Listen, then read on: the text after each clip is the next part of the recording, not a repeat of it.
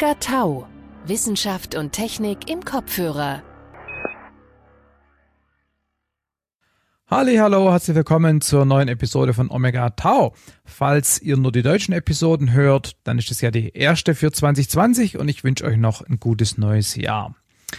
Bevor wir uns mit den Themen dieser Episode beschäftigen, kurz noch zwei Dinge, die ich unbedingt erwähnen möchte. Zum einen habe ich für das Buch Once You Start Asking.com äh, ein neues, einen neuen Preview-Abschnitt hochgeladen findet sich auf der Webseite. Es geht um äh, die Enterprise und die Systeme auf dem Schiff.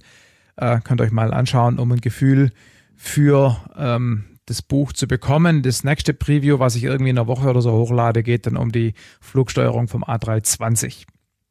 Zum anderen habe ich einen habe ich einen wesentlichen Meilenstein erreicht. Ich bin nämlich fertig mit dem Schreiben.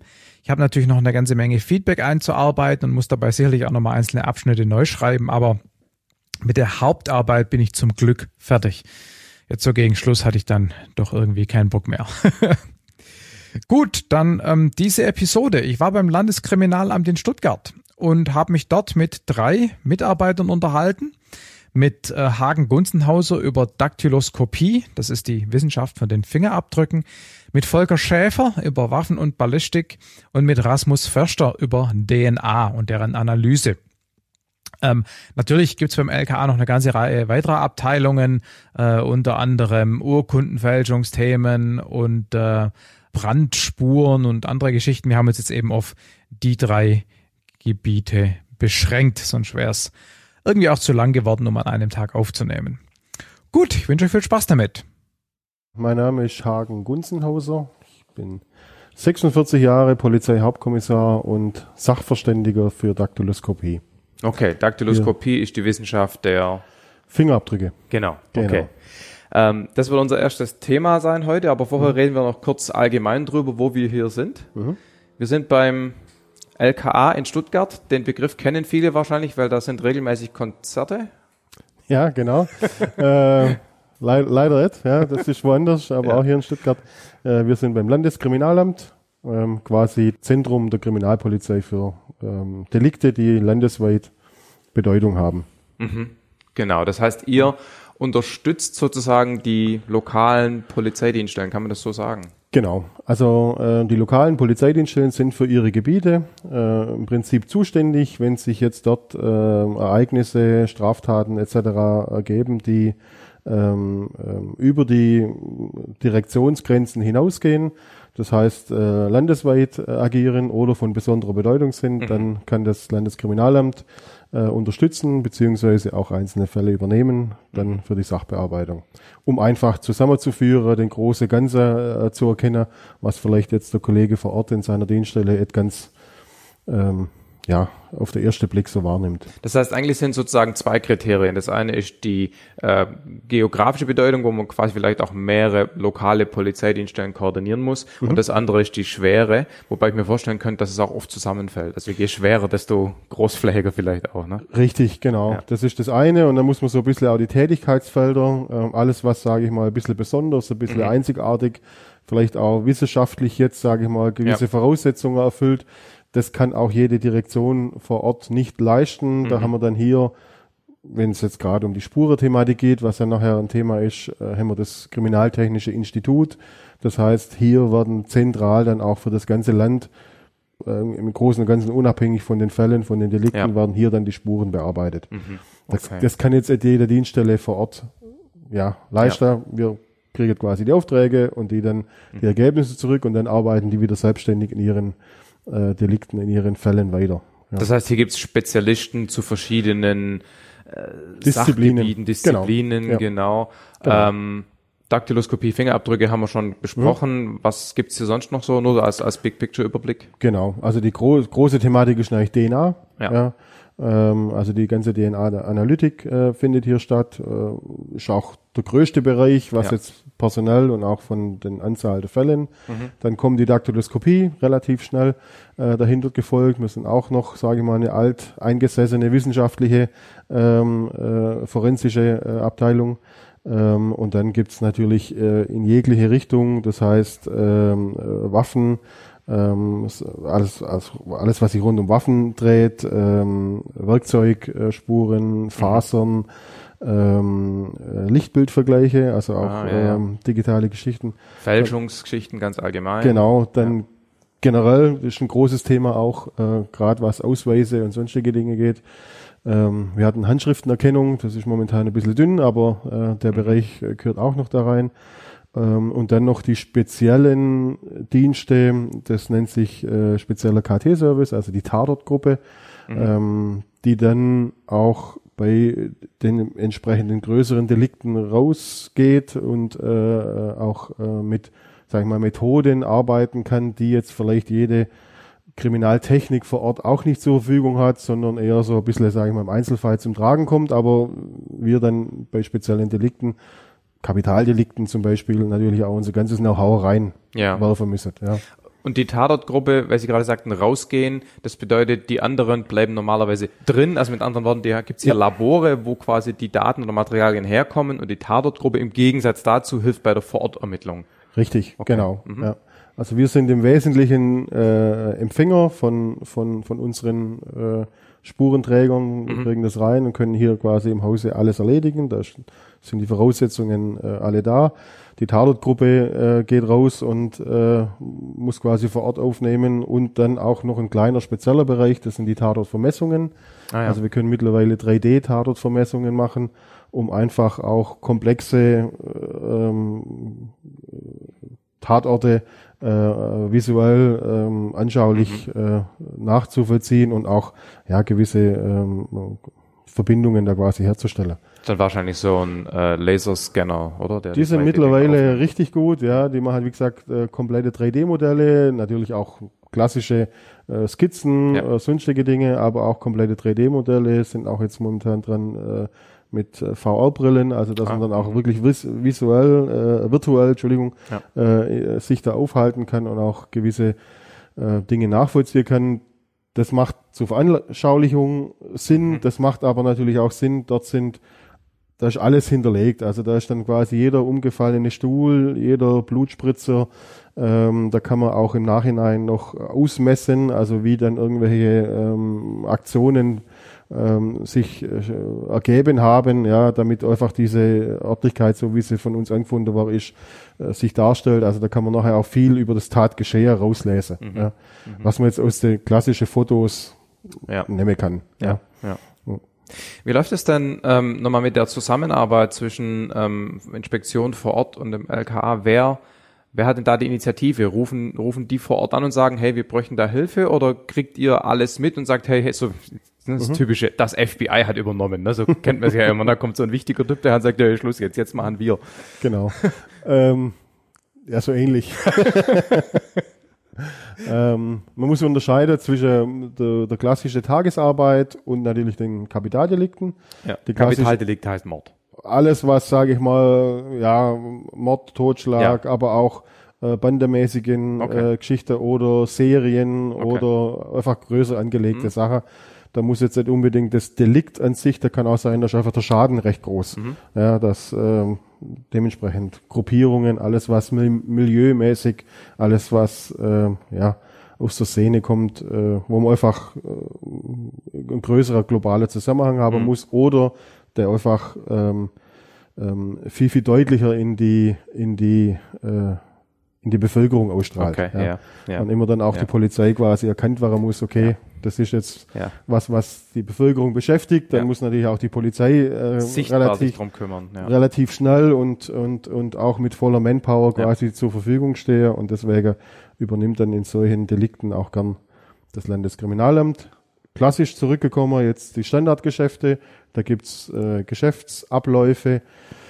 Ähm, wir haben jetzt einen Einbruch irgendwo am Bodensee unter ähm, äh, Wohnungseinbruch. Da sichert die zuständige Kriminaltechnik vor Ort Spuren.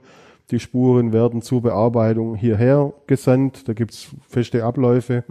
Wir werten diese Spuren aus, bringen vielleicht auch schon Personen an die Spuren und diese Ergebnisse werden quasi zurückgespiegelt äh, und dann können die wieder für sich in ihrem Bereich arbeiten. Mehr Einblick in die Fälle kriegen wir in der Regel auch gar nicht Okay. wie nur diesen kleinen Part, den wir dann hier quasi für sie erledigen. Anders sieht's aus bei großen Delikten, Kapitaldelikten, wo einfach viel zusammenspielt. Das gehen wir gerade mal vom klassischen Mord, Totschlag etc. aus. Dort äh, läuft's dann in der Regel so, dass die Ermittlungen meistens eine Sonderkommission übernimmt mhm. ähm, oder Ermittlungsgruppe, also mehrere, äh, besonders quasi für den Fall zusammengestellte Kollegen.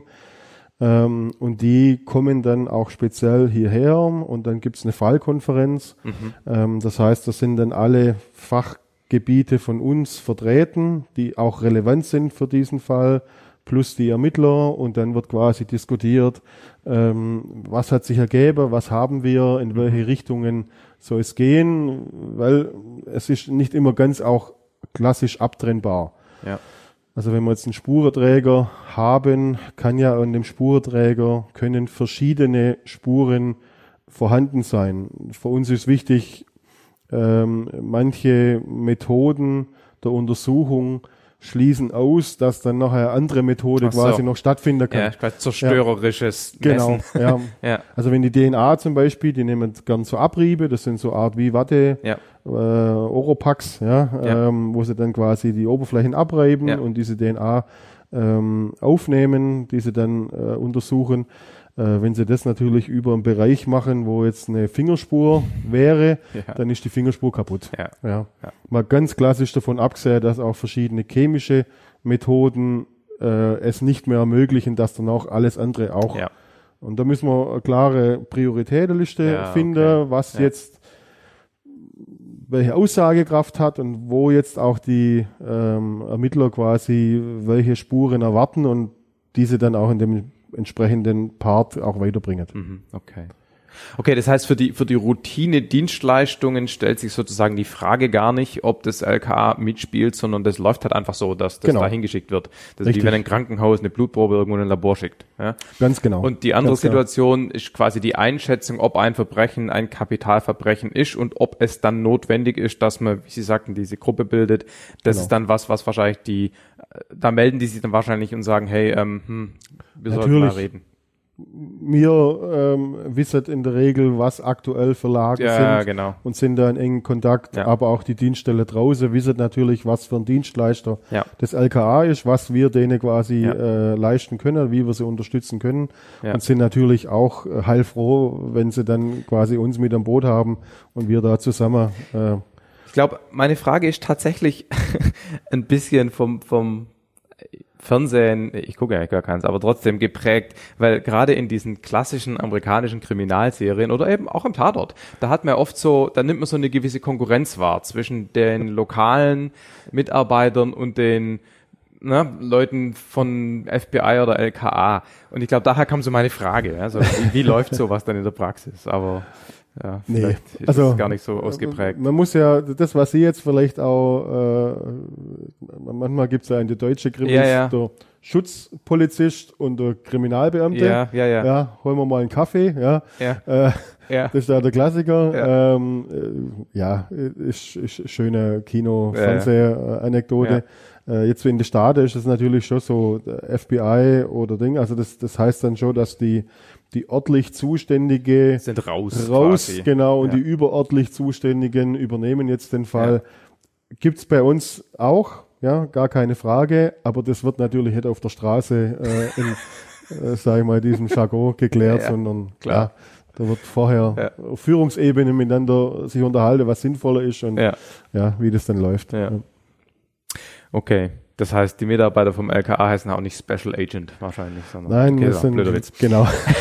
ähm, was arbeiten denn dann für Leute beim LKA? Sind das, ich weiß da die Terminologie gar sind es, sind es Polizisten, sind es Kommissare oder sind es Wissenschaftler, die dann halt in Anführungszeichen zufällig ihre Wissenschaft beim LKA machen? Machen die trotzdem eine kriminaltechnische Ausbildung? Wie, wie läuft, wie läuft das von, vom Personal her?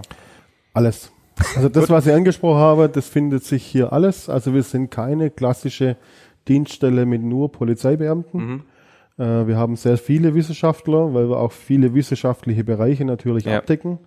Ähm, unterstützt von vielen Angestellten auch. Also, mhm. äh, sag ich mal, die klassischen äh, Angestellten äh, Beschäftigungsverhältnisse gibt's bei uns auch. Das müssen auch keine Polizisten sein, ähm, die dann quasi in den jeweiligen Fachgruppen äh, ihre, ihre Tätigkeit haben. Ähm, und da fällt quasi von äh, Chemikern, Biologen, mhm. also mit abgeschlossenem ja. Chemiestudium, Biologiestudium, Mathematiker, ähm, Physiker, alles vorhanden. Die klassischen Polizisten sind äh, da, ja. Ähm, und wie gesagt, auch viele, die jetzt weder eine wissenschaftliche noch eine polizeiliche mhm. Karriere vorher hatten, sondern einfach unterstützen in den Bereichen. Ja. Die kriegen dann speziell natürlich für ihren Part äh, gewisse Schulungen, Ausbildungen, um, um da zu übernehmen äh, und, und ihre Aufgabe zu erfüllen, aber die müssen jetzt et, ja. Müssen nicht mit 16 zur Polizei gegangen sein. Überhaupt nicht, ja. genau, ja. Ist überhaupt nicht notwendig.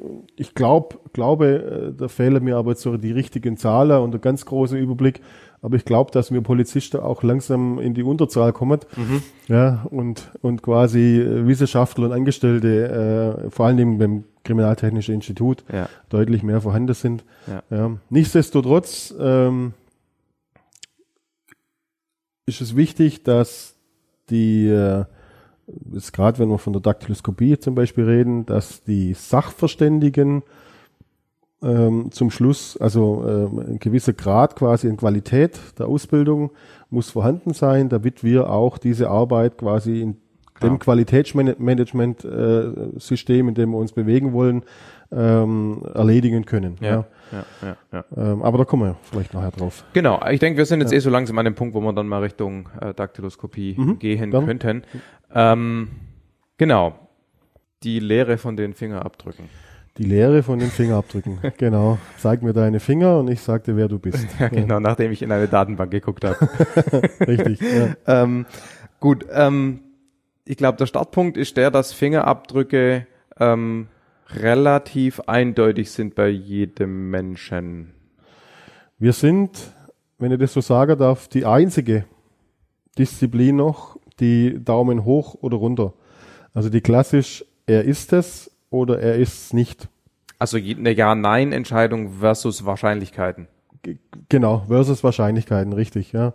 Ähm, gutes Beispiel, gerade die DNA. DNA arbeitet mit Wahrscheinlichkeiten ähm, und da kommt dann das Ergebnis halt raus, dass äh, zu große Zahl, zu kleine mhm. Zahl es wahrscheinlich ist, dass er ähm, der, der Täter ist, ja, oder dass er äh, der, der Spurenleger ist. Ähm, wir bei der Daktyloskopie ähm, sind, ja, wie gesagt, noch die einzige Disziplin, die wirklich tatsächlich sagen kann, der Fingerabdruck wurde von dieser Person. Mhm. 100 Prozent. Keine Wahrscheinlichkeit, keine ja. ähm, Fragwürdigkeit, entweder er ist oder er ist et. Dann ist ja. nur noch die Frage, ob der Finger, der den Abdruck gemacht hat, zu dem Zeitpunkt an der Person war, der mir eigentlich hier gehört. Aber das war jetzt ein zynischer Kommentar. Ja, ja, ja, das naja. ist, äh, stellt sich manchmal auch, ja, die Frage. Aber ja, äh, Gott sei Dank ist das nicht, nicht so. Also Fingerabdrücke fälschen, wenn Sie das jetzt nee, ich mein, äh, ansprechen. Finger abschneiden, aber egal. oder so, ja, genau. Ja, ja, ja, oder ähm, genau verbringen anderweitig genau. kommt Gott sei Dank in der Praxis jetzt so oft vor. Genau, ja. Okay, aber das, die Aussage gilt natürlich nur, wenn der Fingerabdruck in hinreichend guter Qualität äh, am Tatort abgenommen oder aufgenommen oder gescannt genau, werden kann. Genau. Wie läuft denn das? Wie läuft denn der Prozess? Das Sichern vor Ort ähm, übernehmen in der Regel die Kriminaldienststellen vor Ort. Ja. Ähm, die haben verschiedene Methoden, also äh, klassisch ähm, mit Rußpulver, mhm. ähm, also einfach äh, kontrastieren. Kontrastieren, ja. Genau, und dann gibt's so Klebefolien. Mit den Klebefolien kann man die quasi abziehen. Dann mhm. überträgt sich das auf die Folie, weißes ja. Papier. Äh, und dann haben wir quasi diesen Abdruck mhm. in Kontur äh, gesichert. So hat man sehr, sehr lange gearbeitet. Das ist klassisch. Ähm, die Methode mittlerweile hat sich das natürlich verfeinert. Es gab äh, gewisse Entwicklungen. Ähm, wir arbeiten viel mit chemischer Behandlung. Das heißt, äh, wir gehen quasi auf die Bestandteile ähm, des Sekrets, das beim ah. Berühren übertragen wird. Ja, also der Fingerabdruck ist ja quasi äh, kein Abdruck meiner Papillarleisten jetzt auf der Tischoberfläche, sondern genau, da passiert keine mechanische Eindellung des Tisches. Genau, richtig, ja. sondern äh, die Papillarlilien, die wir an der Hand innen äh, Fingerinnenseite, Handinnenseiten und an den Füßen unten haben, sonst nirgends am Körper. Ja. Die dienen dazu, dass wir besser greifen können. Ja. Ja. Da dazu sind auf diesen Papillarleisten, das sind so kleine Kämme, ja, so Hügeltal, Ja. sind Schweißdrüsen. Ja, die Schweißdrüsen arbeiten auch, weil wenn sie komplett trockene Hände hätten, hätten sie große Probleme mit dem Greifen, mit dem Fasser, mit dem Kugelschreiberhalter, ja, und nur durch dieses, sage ich mal, leichte, dauerhafte, äh, automatische Anfeuchten funktioniert das ganz gut, ja, ähm, und dieses Sekret ähm, übertragen sie natürlich mit jeder Berührung, Ja. ja. Und ähm, das setzt sich, das ist in der Regel Schweiß, ja, aber natürlich auch andere Dinge. Wenn Sie sich mal über die, Schu äh, über die Ja. Stirn fahren, kommt Talg, äh, da haben wir Talgdrüsen. Wenn Sie sonst irgendwelche äh, Dinge mal äh, angefasst haben, äh, ölige oder ja, dann übertragen Sie auch die Dinge, die dann an den Fingern sind. Also wir äh, arbeiten quasi mit dem, was Sie so an den Finger und Ja. davon übrig lassen, mit dem arbeiten wir. Klassisch, der Schweiß besteht aus vielen Bestandteilen. Ähm, gehen wir zum Beispiel auf Aminosäuren oder sonstige Eigenschaften, die in diesem Schweiß vorhanden sind. Da gibt es chemische Verfahren, wo man dann diese ähm, ja, sagen wir, visualisieren kann, Ja. wo diese dann zur Ausprägung kommen.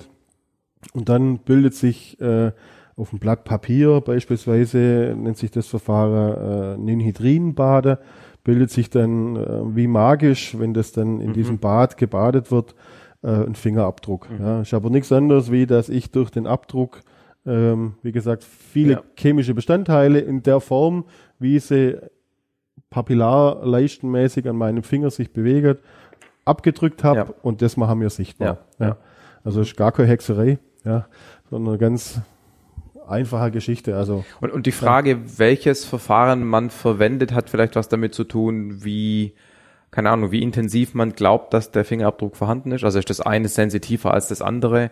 Könnte ich mir vorstellen. genau, das ist eine äh, wichtige Frage und natürlich auch die Art des Spurenträgers. Also auf welchem Genau. Material der, Ganz grob ja. Mhm. unterscheiden wir zwischen saugende und nicht saugende Spurenträger äh, und äh, dementsprechend muss man ein bisschen, sage ich mal, in das Metier reingehen.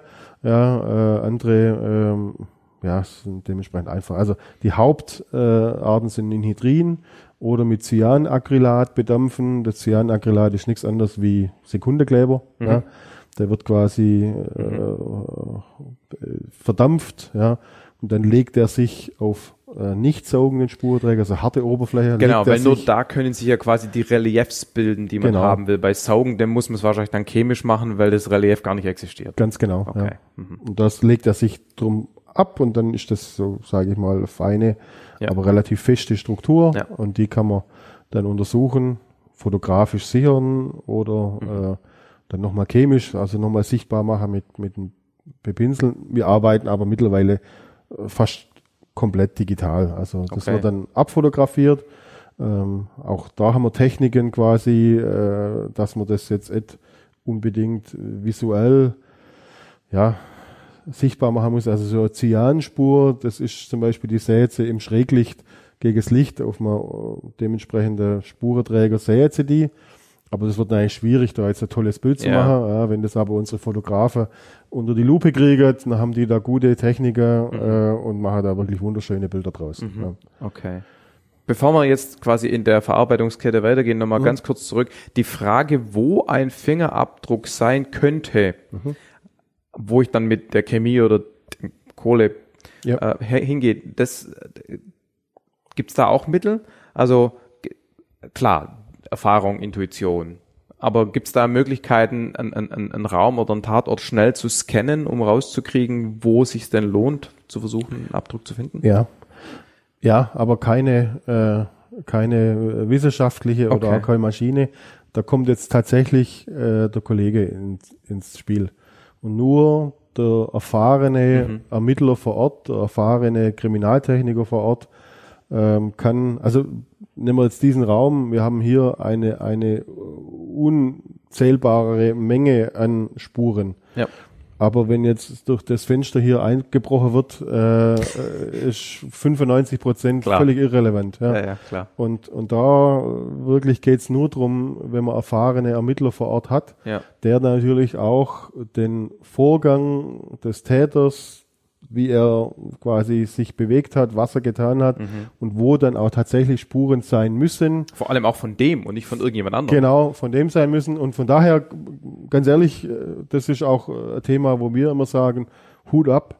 Ähm, also wir kriegen ganz, ganz viele Vorgänge, wo wir zwei, drei, vier Spuren kriegen und alle im Täter zuordnen können. Mhm. Also Tatorte, wo sie sagen, hey, da müssten Hunderte, da müssten Tausende von Spuren sein, aber der Ermittler hat uns quasi nur die geschickt, wo man Mhm. tatsächlich dann nachher auch äh, was treffen konnte und, und ihm da quasi Rückmeldung geben konnte. Ja. Okay, das heißt, da brauche ich erstmal quasi eine Hypothese davon, wie der Fall abgelaufen ist, damit ich weiß, erstens mal, wo ich gucken muss nach Spuren und dass Genau. dann eben auch die vom Täter sind. Genau, genau. Okay, ja. alles klar. Gut, okay. Und dann auch nicht in, äh, sage ich mal, irgendwo in einer, in einer, ja, in einer Art zu verfallen, äh, ich nehme jetzt auf jeden Fall mal, mal alles mit. Ja, weil das ist nachher auch so Zusammenspiel. Da können jetzt ja. uns natürlich auch kom komplett lahmlegen. ja, Ja. Denial of Service. Also, ja, genau. Ja. Ja. Mhm. Okay. Ähm, gut, also jetzt haben wir ähm, den abfotografierten Kohlesignatur oder die abfotografierte chemische Mhm. Digitales Highlighting. Bild in der genau, Regel, Digitales genau, Bild, genau. Ähm, Auflösung ist da heute kein Problem mehr von den Megapixeln her. Genau. Und jetzt muss ich das ja irgendwie abgleichen Mhm. mit, mit, also der ganze Ansatz funktioniert natürlich nur, wenn ich eine Abgleichsbasis habe, also eine Datenbank von Fingerabdrücken. Genau. Ja. Und die existiert natürlich erstmal nicht für jeden. Also mein Fingerabdruck, der hat zwar die amerikanische Zollbehörde, aber nicht die deutsche Kriminalistik. Genau. Da ist erstmal die Frage, wer, wer ist in dieser Datenbank und wieso? Ja, da muss man unterscheiden. Es gibt vielleicht viele Datenbanken weltweit. Ja. Ähm, wir sind mit vielen Datenbanken vernetzt. Äh, wir haben Okay. nicht auf alle Zugriff. Mhm. Ähm, ähm, aber um das, äh, um Ihren Einwurf gleich mal aufzunehmen, Homeland Security Ja. geht. Okay. Ja, also wenn Sie mal in Stimmt, die das ist gar nicht der Staaten, Zoll, ist ja die Homeland Genau. Security, aber egal, ja. das ist Zoll, Ja. ja, äh, wenn Sie mal in die Staaten waren Ja. und äh, eingereist sind in letzter Vergangenheit, Ja. Dann müssen Sie die Fingerabdrücke abgeben. Wir hätten Zugriff auf diese Okay. Datenbanken. Mhm. Was das jetzt für Erkenntnis für einen Fall in Baden-Württemberg ergibt, ist natürlich manchmal nicht ganz so naheliegend, aber klar, wenn man eine völlig unbekannte Person hätte, hätte man die Möglichkeit, zumindest mal einen Namen ranzukriegen. Genau, ja. genau. Und, Ähm, und ganz kurze Frage da noch dazu. Ähm, brauchen Sie dann da pro konkretem Fall Anfrage irgendwie eine Genehmigung oder haben Ja. Sie einfach Zugriff auf die, auf die Datenbank? Nein, nein, nein. Okay, nein, hätte nein, mich nein. gewundert, ja. Also wir haben in Deutschland ähm, ähm, eine Datenbank, das äh, nennt sich, also das ist die AFIS-Datenbank, die sitzt beim Bundeskriminalamt Ja. in Wiesbaden. Dort werden quasi alle ähm, Fingerabdrücke von deutschen straffälligen Personen, für die man eine erkennungsdienstliche Behandlung äh, vorgesehen und auch durchgeführt hat. Also nicht jede Straftat erzwingt automatisch eine ED-Behandlung. Ja, man muss quasi erst eine Prognose stellen, dass man quasi äh, entweder für das laufende Verfahren oder für künftig äh, künftige Straftaten, also eine Negativprognose, dass Ja, der ja. sich Drogeabhängiger Ja, wird et morgen aufhören, wenn man heute erwischt. Ja, Ja. Er ist in einer Suchtsituation. Äh, ja, okay. Er wird weiter Geld brauchen, um seine Sucht zu finanzieren. Da kann man da eigentlich die Prognose stellen. Das wäre zwingend erforderlich, ihn erkennungsdienstlich zu behandeln und auch die Fingerabdrücke zu nehmen, weil man dann vielleicht künftige Einbrüche oder sonstige Dinge aufklären kann. ja, Ja.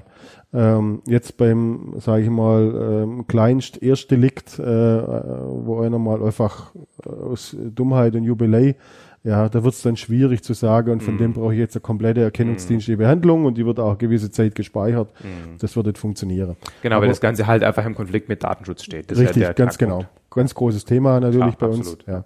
Genau. Und deswegen, also da gibt's äh, eine Datenbank in Deutschland, die pflegen wir aus Deutschland her und auf die können wir auch zugreifen. Ja. Wenn wir Vorgänge auf dem Tisch haben, sind Straftaten begangen worden. Also wir bewegen uns im Deliktsfeld, ähm, das die Erfordernisse quasi äh, Ja. vorgibt. Ähm, allerdings können wir natürlich auch Unschuldige im Sinne von ähm, die sind zwar in der Datenbank drin, haben aber mit dem Delikt, mit dem wir jetzt quasi was äh, uns gerade auseinandersetzen, überhaupt nichts zu tun. Aber die Bewertung, ob dann der Spurentreffer, also die Person, die wir im Ermittler liefern, relevant ist für das Verfahren obliegt eigentlich ihm. Also Okay. da haben wir den Einblick äh, zu sagen, ähm, nehmen Sie ähm, einen Einbruch äh, in einen Supermarkt. Ja. Ja. So, jetzt an der Eingangstüre hat der Täter aufgehebelt und da sind Spuren gesichert worden. So, und da äh, äh, lauft jetzt jeder, der im Ort ist, lauft in dieser Glaseingangstüre Ja. vorbei und schubst die auf. Ja, da kann natürlich alles Mögliche dort sich befinden und auch legal dort befinden. Ja.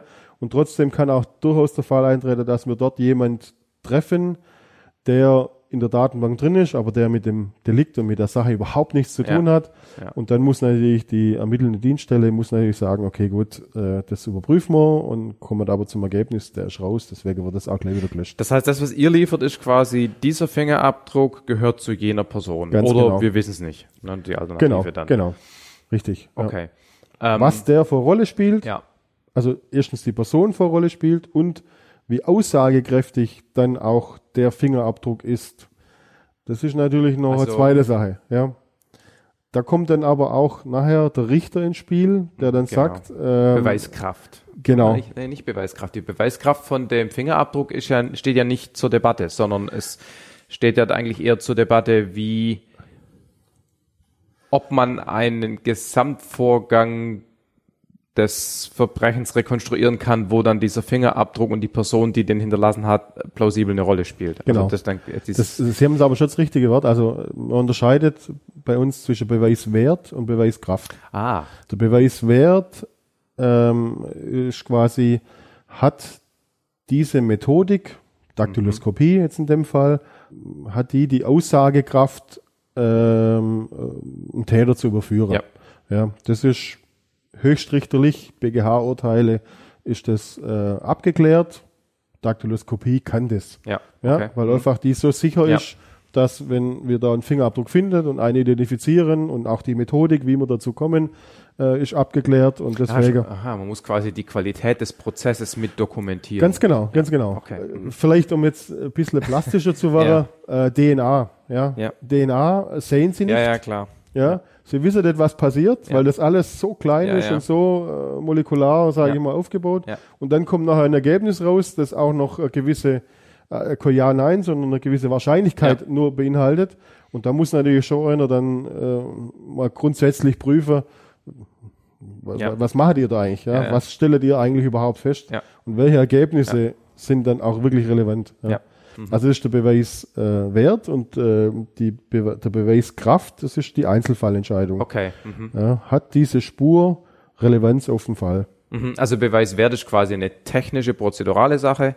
Diese Methode wurde ordentlich angewandt und deshalb wissen wir, dieser Fingerabdruck ist jene Person und Genau. Beweiskraft ist, ja, kann schon sein, aber Ja. wieso soll die Tatsache, dass sie an der Tür diese Person identifiziert haben, dazu führen, dass wir sagen, die hat da eingebrochen? Ganz genau. Okay, Ganz genau. Ja. alles klar. Gut, wir, wir haben jetzt, nehmen wir mal an, wir haben Zugriff auf eine Datenbank, nehmen Mhm. wir die deutsche, wo wir keine Spezialgenehmigung brauchen. Jetzt habe ich da auf der anderen Seite mein, ich sag mal, Foto, meine Ja. digitale Repräsentation von dem Fingerabdruck. Jetzt muss ich die beiden abgleichen. Mhm. Das ist erstmal eine, eine Suche, also einfach ein Matching. Genau. Und dazu werden wahrscheinlich, wenn man das, das Ganze äh, softwaretechnisch anguckt, wahrscheinlich nicht die Bilder pixelweise verglichen, sondern da wird wie bei Gesichtserkennung werden wahrscheinlich so charakteristische Maße und Dinge genommen und die werden verglichen. Ganz genau.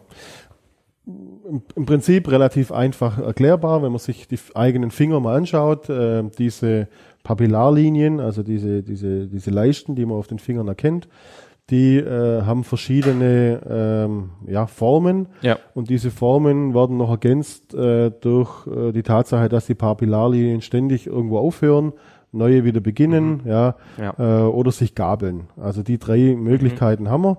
Ähm, diese drei ähm, Eigenschaften, äh, die sind für uns wichtig, ja, ähm, weil diese ähm, anatomischen Merkmale ist der Fachbegriff, ähm, die bilden quasi über den Finger, äh, wenn man dann jedes dieser anatomischen Merkmale einen Punkt draufsetzt, bildet es quasi so einen Sternenhimmel. Ja? Ja.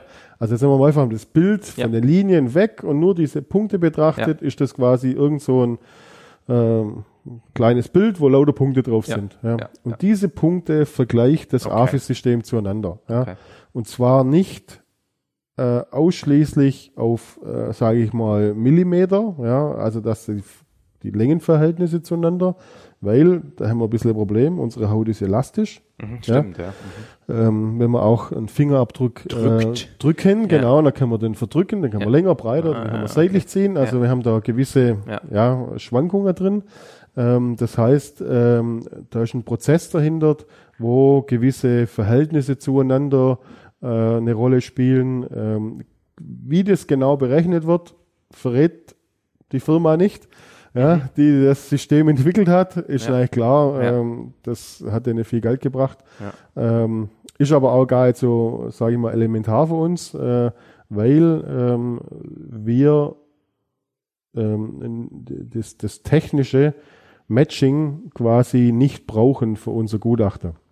Aha, also mit anderen Worten, das technische Matching gibt mir ein, zwei, drei, vier Kandidaten. Liste, ich wollt, ich wollt Fünf, 15 Kandidaten. Ich wollte nämlich gerade schon sagen, in diesem ja. Matching, so wie, wie Sie es beschreiben, ist natürlich schon eine Wahrscheinlichkeit drin. Ja? Das genau. ist ein statistischer Prozess und das genau. passt nicht zu dem Ja-Nein, das Sie vorher sagten, Ganz aber genau. jetzt geht's eben weiter. Richtig, genau. Ich krieg immer eine Liste von 15 oder 20, das kann ich so ein bisschen selber beeinflussen, ja. Kandidaten. Ähm, egal, ob ich jetzt einen Treffer dabei habe oder nicht, ich krieg immer eine Liste von den, sage ich mal, ah. wahrscheinlichsten. Mhm. Ja. ja. Ähm, und, und da gibt's eine Rangfolge. Die Rangfolge muss jetzt aber auch, also die sind, wir sind mittlerweile so gut in der Technik drin, dass unter den ersten zwei, drei äh, mhm. in der Regel, also wenn, wenn ein Treffer ist, ist er auf Nummer eins. Ja. ja. Äh, kommt aber durchaus vor bei gewissen ähm, qualitätsschwachen Spuren, dass mal auch Platz zwei, drei oder vier ist, aber in der Regel unter der ersten fünf finde denn das System. Äh, ich kriege aber auch die gleiche 15er Liste, wenn der Treffer nicht drin ist. Mhm. Ja? Und dann kommt jetzt quasi der Sachverständige ins Spiel, der äh, dieses Ergebnis verifizieren muss. Das heißt, ich muss jetzt meine, meine Kandidaten, die im Angebot waren, muss ich jetzt überprüfen, stimmen sie oder stimmen sie nicht. Mhm. Und muss dann quasi dieses, diese Angebote einfach überprüfen, passt es oder passt es nicht. Und da habe ich wahrscheinlich neben der Punktewolke dann auch tatsächlich die, die Bilder. Genau. Da bin ich aber jetzt wieder raus aus dem System. Das ja, heißt, genau. ich kriege einen Kandidat, der Kandidat sagt mir das System, der ist ziemlich heiß, also das, das könnte passen. Und ich komme auch zum Ergebnis, ja, das sehe ich auch so. Und dann ziehe ich tatsächlich die Idee-Behandlung mit den Fingerabdrücken, die die Person eingestellt hat und meine Spur und mache das Ganze nochmal wirklich autark, separat, ja. visuell ja. und guck mir jeden Punkt mit dem ED-Material an und komme dann zum Ergebnis ja oder nein. Okay. Ja. okay. Also das ist nur rein unterstützende Geschichte. Ähm, auch wenn man der Film jetzt nochmal äh, nimmt, äh, da kommt ja gern bei äh, CSI Miami, ja, da läuft die Datenbank durch und die Finger äh, über den Bildschirm und irgendwann mal macht's bling, genau, ja. Das ist leider nicht so. Ja. okay. Das heißt, im Prinzip ist die schlussendliche Identifikation ein manueller Prozess, ja. aber das Finden der Kandidaten, was ja potenziell echt viele sind, das können wir genau. von Hand gar nicht machen. Genau. Wie hat denn das früher funktioniert, als es noch keine IT-Unterstützung gab? Das dauert doch ewig. Ja. früher, okay. früher haben sie sich ähm, ähm, ganz äh, diffiziler ähm, Ablagesysteme bemüht. Das heißt, ah. unsere Fingerabdrücke haben gewisse Muster. Mhm. Ja, die mhm. sind nicht unendlich, die kann man quasi ein bisschen kategorisieren. Mhm. Und dann gibt's quasi noch weitere Merkmale, wo man so ein bisschen eingrenzen kann. Ja. Und diese, das haben die, da haben die jeden Finger quasi ähm, ähm, ausgewertet und haben dann für komplette Hand eine Formel erstellt. Aus der Formel konnte man quasi rauslesen, Aha. welche Muster an welchem Finger sind. Und das kam dann auch wieder in Kataloge äh, quasi rein. Und dann hat man, wenn man zum Beispiel einen Wirbel hatte, also relativ ja. runde Papillarlinieform, hat man dann nachher quasi äh, nur unter den Wirbel gesucht und konnte dann quasi schleifen oder sonstige Dinge äh, schon mal grundsätzlich. Aber dann hat man immer noch unter zum Teil Hunderten, Tausenden manuell gesucht. Ja, mhm. aber man konnte zumindest schon mal das große Ganze auf sage ich mal, ein überschaubarer Rahmen. Ja. Mhm. Das Ganze hat sich immer mehr digitalisiert. Ja, ja. Mittlerweile äh, haben wir natürlich nur noch eine Datenbank. Und, ja, klar. Die Abdrücke der zehn Finger sind alle anders. Ne? Das ist eigentlich, das sind nicht alle gleich. Also es ist nicht so ein genetisches Ding, so dass dann alle zehn Finger den gleichen Abdruck produzieren. Das ist die Voraussetzung dafür, dass wir auch sagen können, der ist es. Bei den Fingerabdrücken ist es so, dass jeder Finger anders ist und auch Okay. jede Person andere Fingerabdrücke Gut, das, das hat. ist klar. Aber Genau, die ja. einzelnen Finger waren mir gerade kurz Die unklar. eigenen Finger, ja, man müsste da unterscheiden, äh, DNA, ja. Mhm, Ja, genau, die da ist überall gleich. Eineigen Ja, Zwillinge ja, haben die gleiche DNA-Struktur. Ja, also da kann ich jetzt sagen, war es er oder er, sondern nur einer von beiden. Ja. Wir haben bei den Fingern das Glück, dass das quasi komplett individuell ist und das auch die Wissenschaft quasi über viele Jahrzehnte Ja. So auch bestätigt. Ähm, und deswegen können wir auch sagen, nein, der muss es er sein. Da gibt es keinen anderer, der mit der gleichen Abdrücke rumbringt. Ist, ist das fair oder kann man das so sagen, dass der Fingerabdruck auch heutzutage noch das vielleicht häufigste Mittel ist, mit dem jemand identifiziert wird oder stimmt das so nicht? Weil DNA hat ja, den, nee, stimmt auch nicht, ich brauche eine Datenbank zum Gucken. Ne? Also das Limit ist halt, dass ich nur Leute identifizieren kann, die ich schon mal in irgendeiner Art und Weise, wie Sie es vorher gesagt haben, kennengelernt Ja. habe. Ähm, Also ich bin ja Daktyloskop. also Ja. völlig objektiv bei der Frage. Völlig genau, ja. Ähm, äh, Wird aber wahrscheinlich nicht ganz teilen müssen, die Aussage, weil, ähm, ja, ähm, es weiß jeder, dass man Fingerabdruck hinterlegt. Ja. Ähm, Wir haben in den meisten der Fällen immer noch genügend Material und genügend Treffer und ähm, ja, äh, das hat sich dann offensichtlich doch nicht zu jedem Täter rumgesprochen Dass man Handschuhe ähm, verwenden dass sollte. man vielleicht Handschuhe nehmen sollte. Ja. Ähm, oftmals sind es einfach auch ähm, äh, situative Geschichten, Genau, wo keine große Vorplanung Genau. und sonstige Dinge da sind. genau. Aber fairerweise muss man sagen, der, der sich richtig gut vorbereitet und ordentlich was plant, der wird wahrscheinlich Handschuhe benutzen. Ja. Ähm, da tun wir uns sehr, sehr schwer natürlich. Da Äh, geht dann nichts mehr, ne? Nee. Ja. Man kann höchstens, also äh, die Strukturen von den Handschuhen, die kriegt man auch noch. aber Ja. die sind individuell. dann. Ja, ja, also, klar, Das logisch. ist dann, Ja. ähm, aber was sie halt nicht machen können, sie verlieren überall DNA. Überall. Ja. Mhm. Ob sie wollen oder nicht. Ja.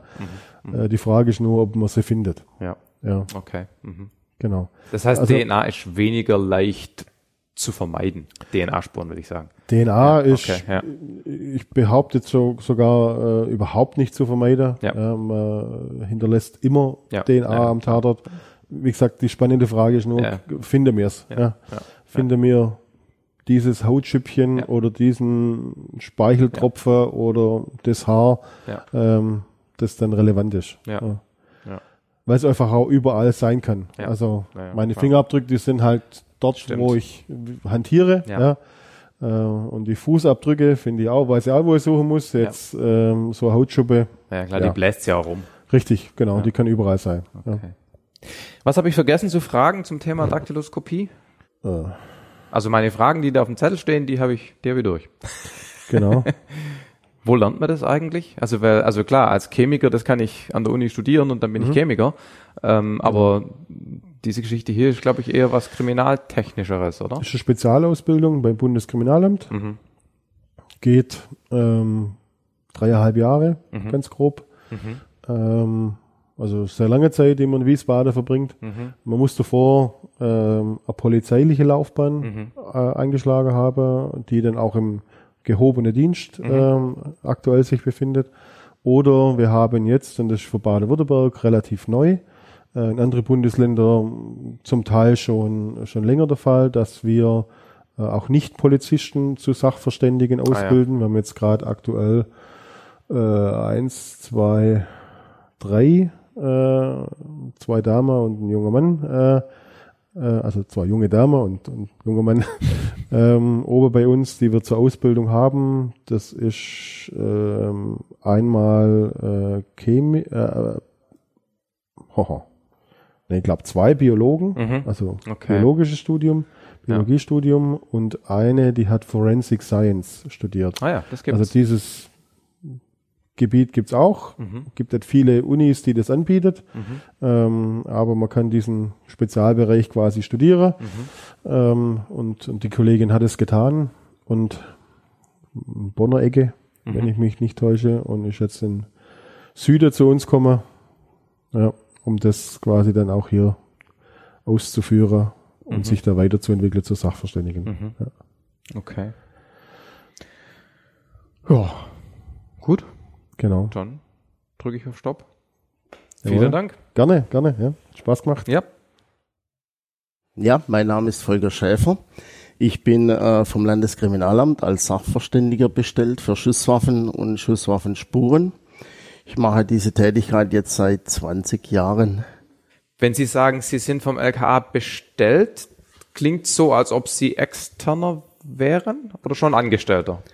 Ähm, die Funktion des Sachverständigen setzt eine Bestellung voraus. Eine, äh, man muss als Sachverständiger bestellt sein, Okay. damit die Gerichte Ah. uns auch als solche anerkennen. Okay, aber Sie Und sind das- schon Mitarbeiter hier einfach. Ich bin auch Mitarbeiter, jawohl. Okay. Äh, meine Herkunft stammt eigentlich aus dem Vollzugsdienst. Okay, alles klar. Gut, ähm, ja, wir reden über, über Waffen jetzt und, und die Rolle, in die die ja, Waffen und wahrscheinlich Waffenspuren spielen beim Identifizieren eines Täters und der Rekonstruktion von dem Fall. Wo fangen wir da an? Also wie der Klassiker ist, es liegt irgendwo eine Patrone rum, oder? So, mit Ja. Fernsehwissen.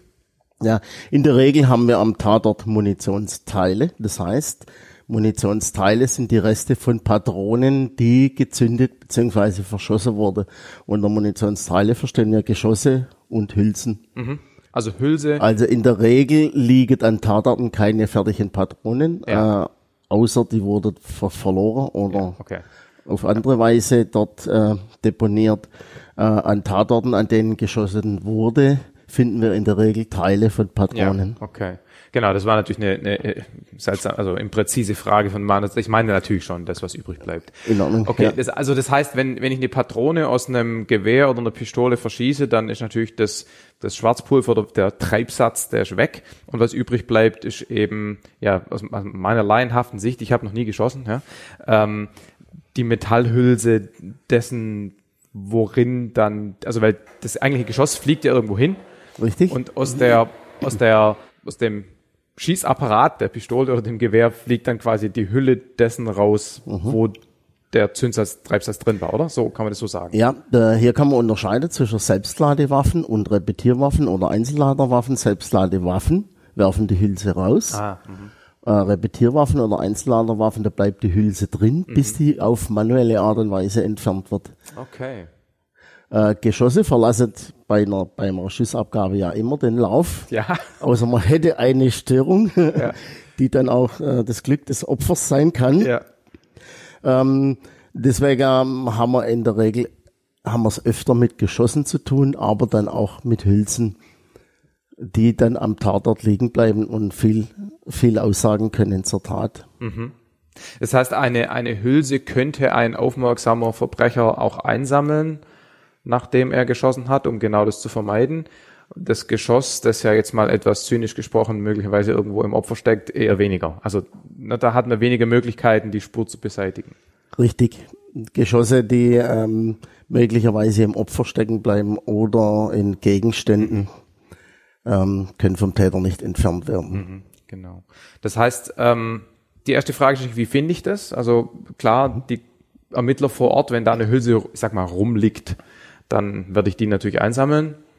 Ähm, beim Geschoss ist es wahrscheinlich schwieriger, weil ich muss ja wirklich gegebenenfalls das aus dem Opfer raus operieren. Im wörtlichen Ja, Sinne. da haben wir jetzt wiederum den Fall, wenn, wenn äh, die Munitionsteile, also Hülsen oder Geschosse, am Tatort oder in Gegenständen am Tatort äh, äh, sind, wird die Dokumentation und die Asservierung in der Regel durch die Beamten und Kollegen von der örtlich zuständigen Kriminaltechnik vorgenommen.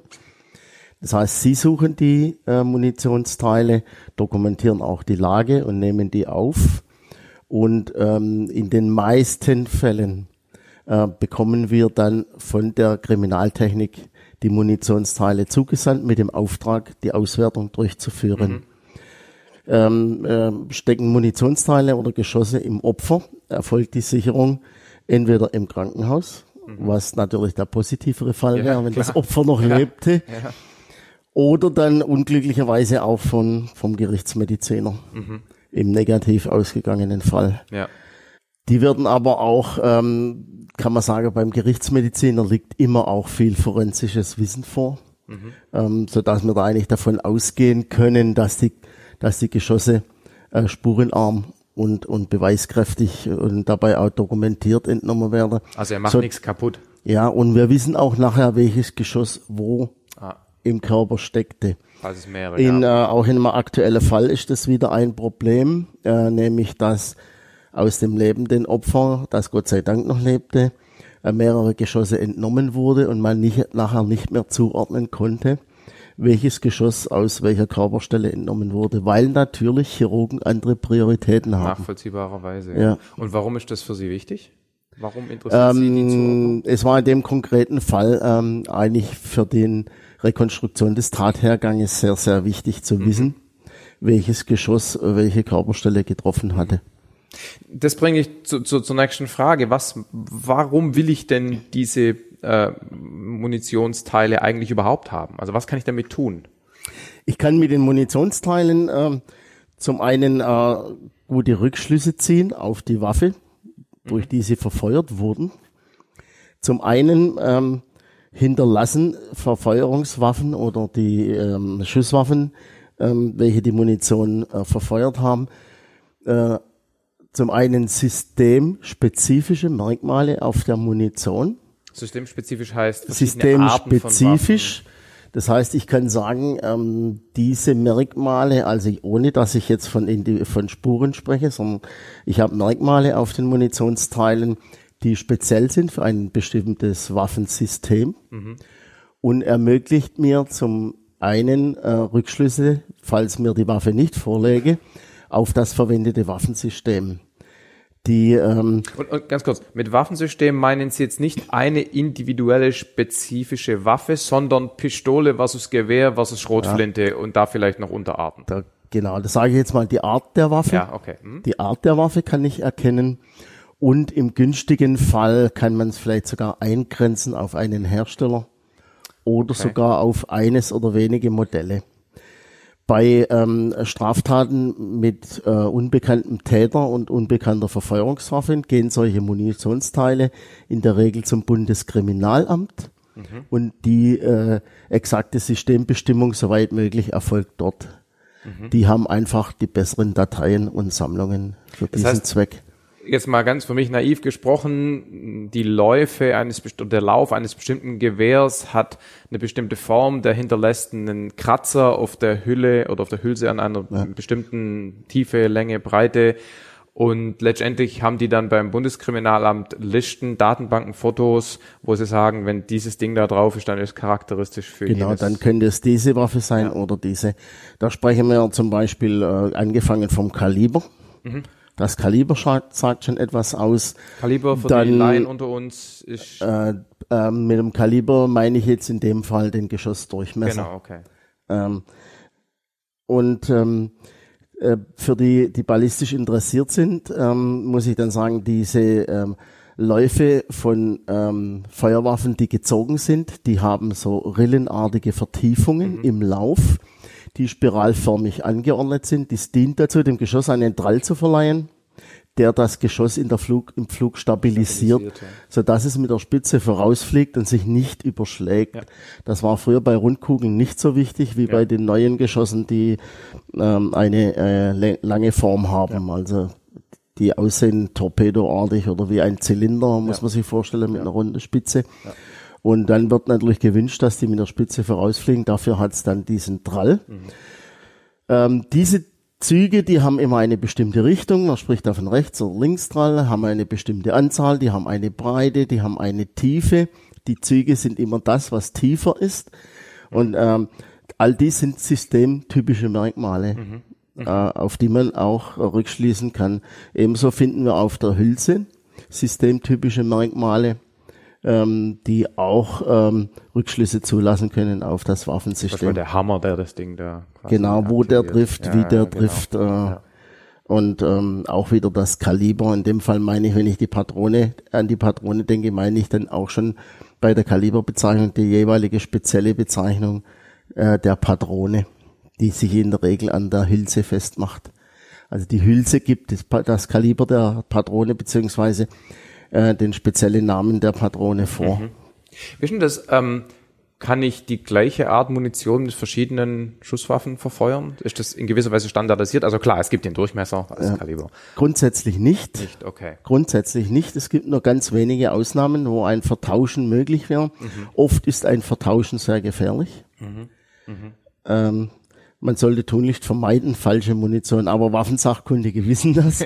Man sollte tunlichst nur die Munition verwenden, für die die Waffe auch vorgesehen und beschossen ist. Das heißt, wenn ich, also angenommen, ich habe die Munition identifiziert, dann habe ich ja automatisch auch mhm. unter der Annahme, dass es nicht verwechselt hat, äh, die Waffe identifiziert. Mhm. Gut, bei der Identifizierung waren wir jetzt noch nicht, sondern erst bei, äh, ich, ich spreche jetzt mal äh, bei Fällen, in denen die Tatwaffe nicht vorliegt. Ja ähm, dass wir jetzt das System eingegrenzt haben aufgrund der Systemmerkmale. Der zweite Schritt wäre natürlich, wenn mir die äh, Verdachtswaffe vorläge, kann ich natürlich auch eine Identifizierung dieser Waffe versuchen. Mhm. Also, was ich eigentlich meinte war, ähm, wir haben ja gesagt, die Waffe hinterlässt an der Munition Spuren durch den Drall, durch Richtig. den Hammer und so weiter oder an der Hülse. Ähm, das heißt, ähm, ich finde jetzt hier so ein Stück Munition Recht und kann jetzt aufgrund der vom Gewehr oder von der Waffe hinterlassenen Spuren identifizieren, was für eine Art von Waffe das gefeuert hat. Wenn aber sowieso die Munition typisch ist für das, für die Schusswaffe, dann muss ich ja nicht die Spuren der Schusswaffe an der Munition identifizieren, dann reicht es ja, wenn ich die Munition an sich identifiziere. Also da steht dann, die hat eine bestimmte Größe, hat eine bestimmte Länge, mhm. da steht vielleicht, keine Ahnung, ein Hersteller, Seriennummer drauf. Also wissen Sie, wie ich meine? Mhm. Also ich, wenn ich, kann ich anhand der nehmen wir jetzt mal die Patrone im, im Opfer, kann ich nicht das Ding einfach angucken und sagen, das ist so lang, ist dunkelgrau, ähm, hat hinten einen blauen Punkt drauf, also ist die Munition 8317 vom Hersteller Heckler und Koch und deshalb weiß ich, welche Waffe das ist. Äh, das ist nicht der Fall, weil die äh, Munition passt ja vom Kaliber her an viele solche Waffen. Die Identifizierung einer Tatwaffe erfolgt dann, dies ist natürlich der weitergehende Schritt zu dem, was ich vorhin gesagt habe, bei meinem unbekannten ja. Fall mit unbekannter Verfeuerungswaffe kann ich über die Systemmerkmale die Verfeuerungswaffe, die als Tatwaffe in Betracht kommt, eingrenzen. Die zweite Fallkonstellation wäre jetzt, mir liegt eine Verdachtswaffe ja. vor. Ich habe Munitionsteile, eine Verdachtswaffe liegt mir vor. Jetzt wird die, aus der Verdachtswaffe werden Vergleichsschüsse abgegeben. Ah, mhm. ich fange die Geschosse auf, entweder in Wasser oder in Watte. Wichtig ist, ähm, spurenschonend. Mhm. Mir kommt es ja speziell auf feine Spuren an. Dann kann ich anfangen, diese Vergleichsmunitionsteile, Hülsen als auch Geschosse, mit den Tatmunitionsteilen ja. zu vergleichen. Ja.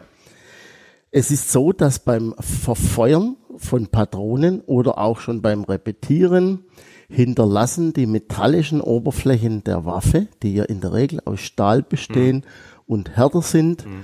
als die Materialien, aus denen die äh, Munitionsteile bestehen, hinterlassen auf diesen Abdrücke, ja. sage ich jetzt mal. Ja, ja. Die, die Merkmale der Oberflächen der Waffe, die mit der Munition Kontakt haben. Ähm, wir schauen jetzt nach, ob wir auf Tat und Vergleichsmunitionsteilen diese Spuren A finden und B stimmen die überein. Ja. Wenn ja, kann man sagen, das ist eine Reproduktion der Merkmale dieser Waffenoberflächen auf den Munitionsteilen. Mhm. Und man kann sagen, äh, wir suchen die individuelle Waffenoberfläche, die Spuren auf den Tatgeschossen und Vergleichsgeschossen oder Hülsen sind Reproduktionen, quasi eine Serienfertigung mhm. dieses Waffenteils, was in dem Fall, was man sich vorstellen kann, wie ein Stempel. Ja oder beim, beim Lauf wird sie nicht gestempelt, sondern durchgetrieben. Da ja. hat man immer ein Rillenmuster, ein Streifenmuster. Ähm, dann gehört natürlich auch dazu zu bewerten, diese Spuren, die hier übereinstimmen, stammen die auch von der Waffe. Kann ich die der Waffe zuordnen? Dann, um an Beweiskraft zu erlangen, muss ich auch bewerten, wodurch ist diese Oberflächenstruktur der Waffe entstanden. Ist die entstanden bei der Herstellung? Könnte es ein Serienmerkmal sein? Also jetzt sind wir bei einzelner Waffe versus Produkt, Richtig. von dem es Tausende gibt. Richtig. Jetzt geht's schon um die Identifizierung einer einzelnen äh, Verfeuerungswaffe als die Verfeuerungswaffe. Ja.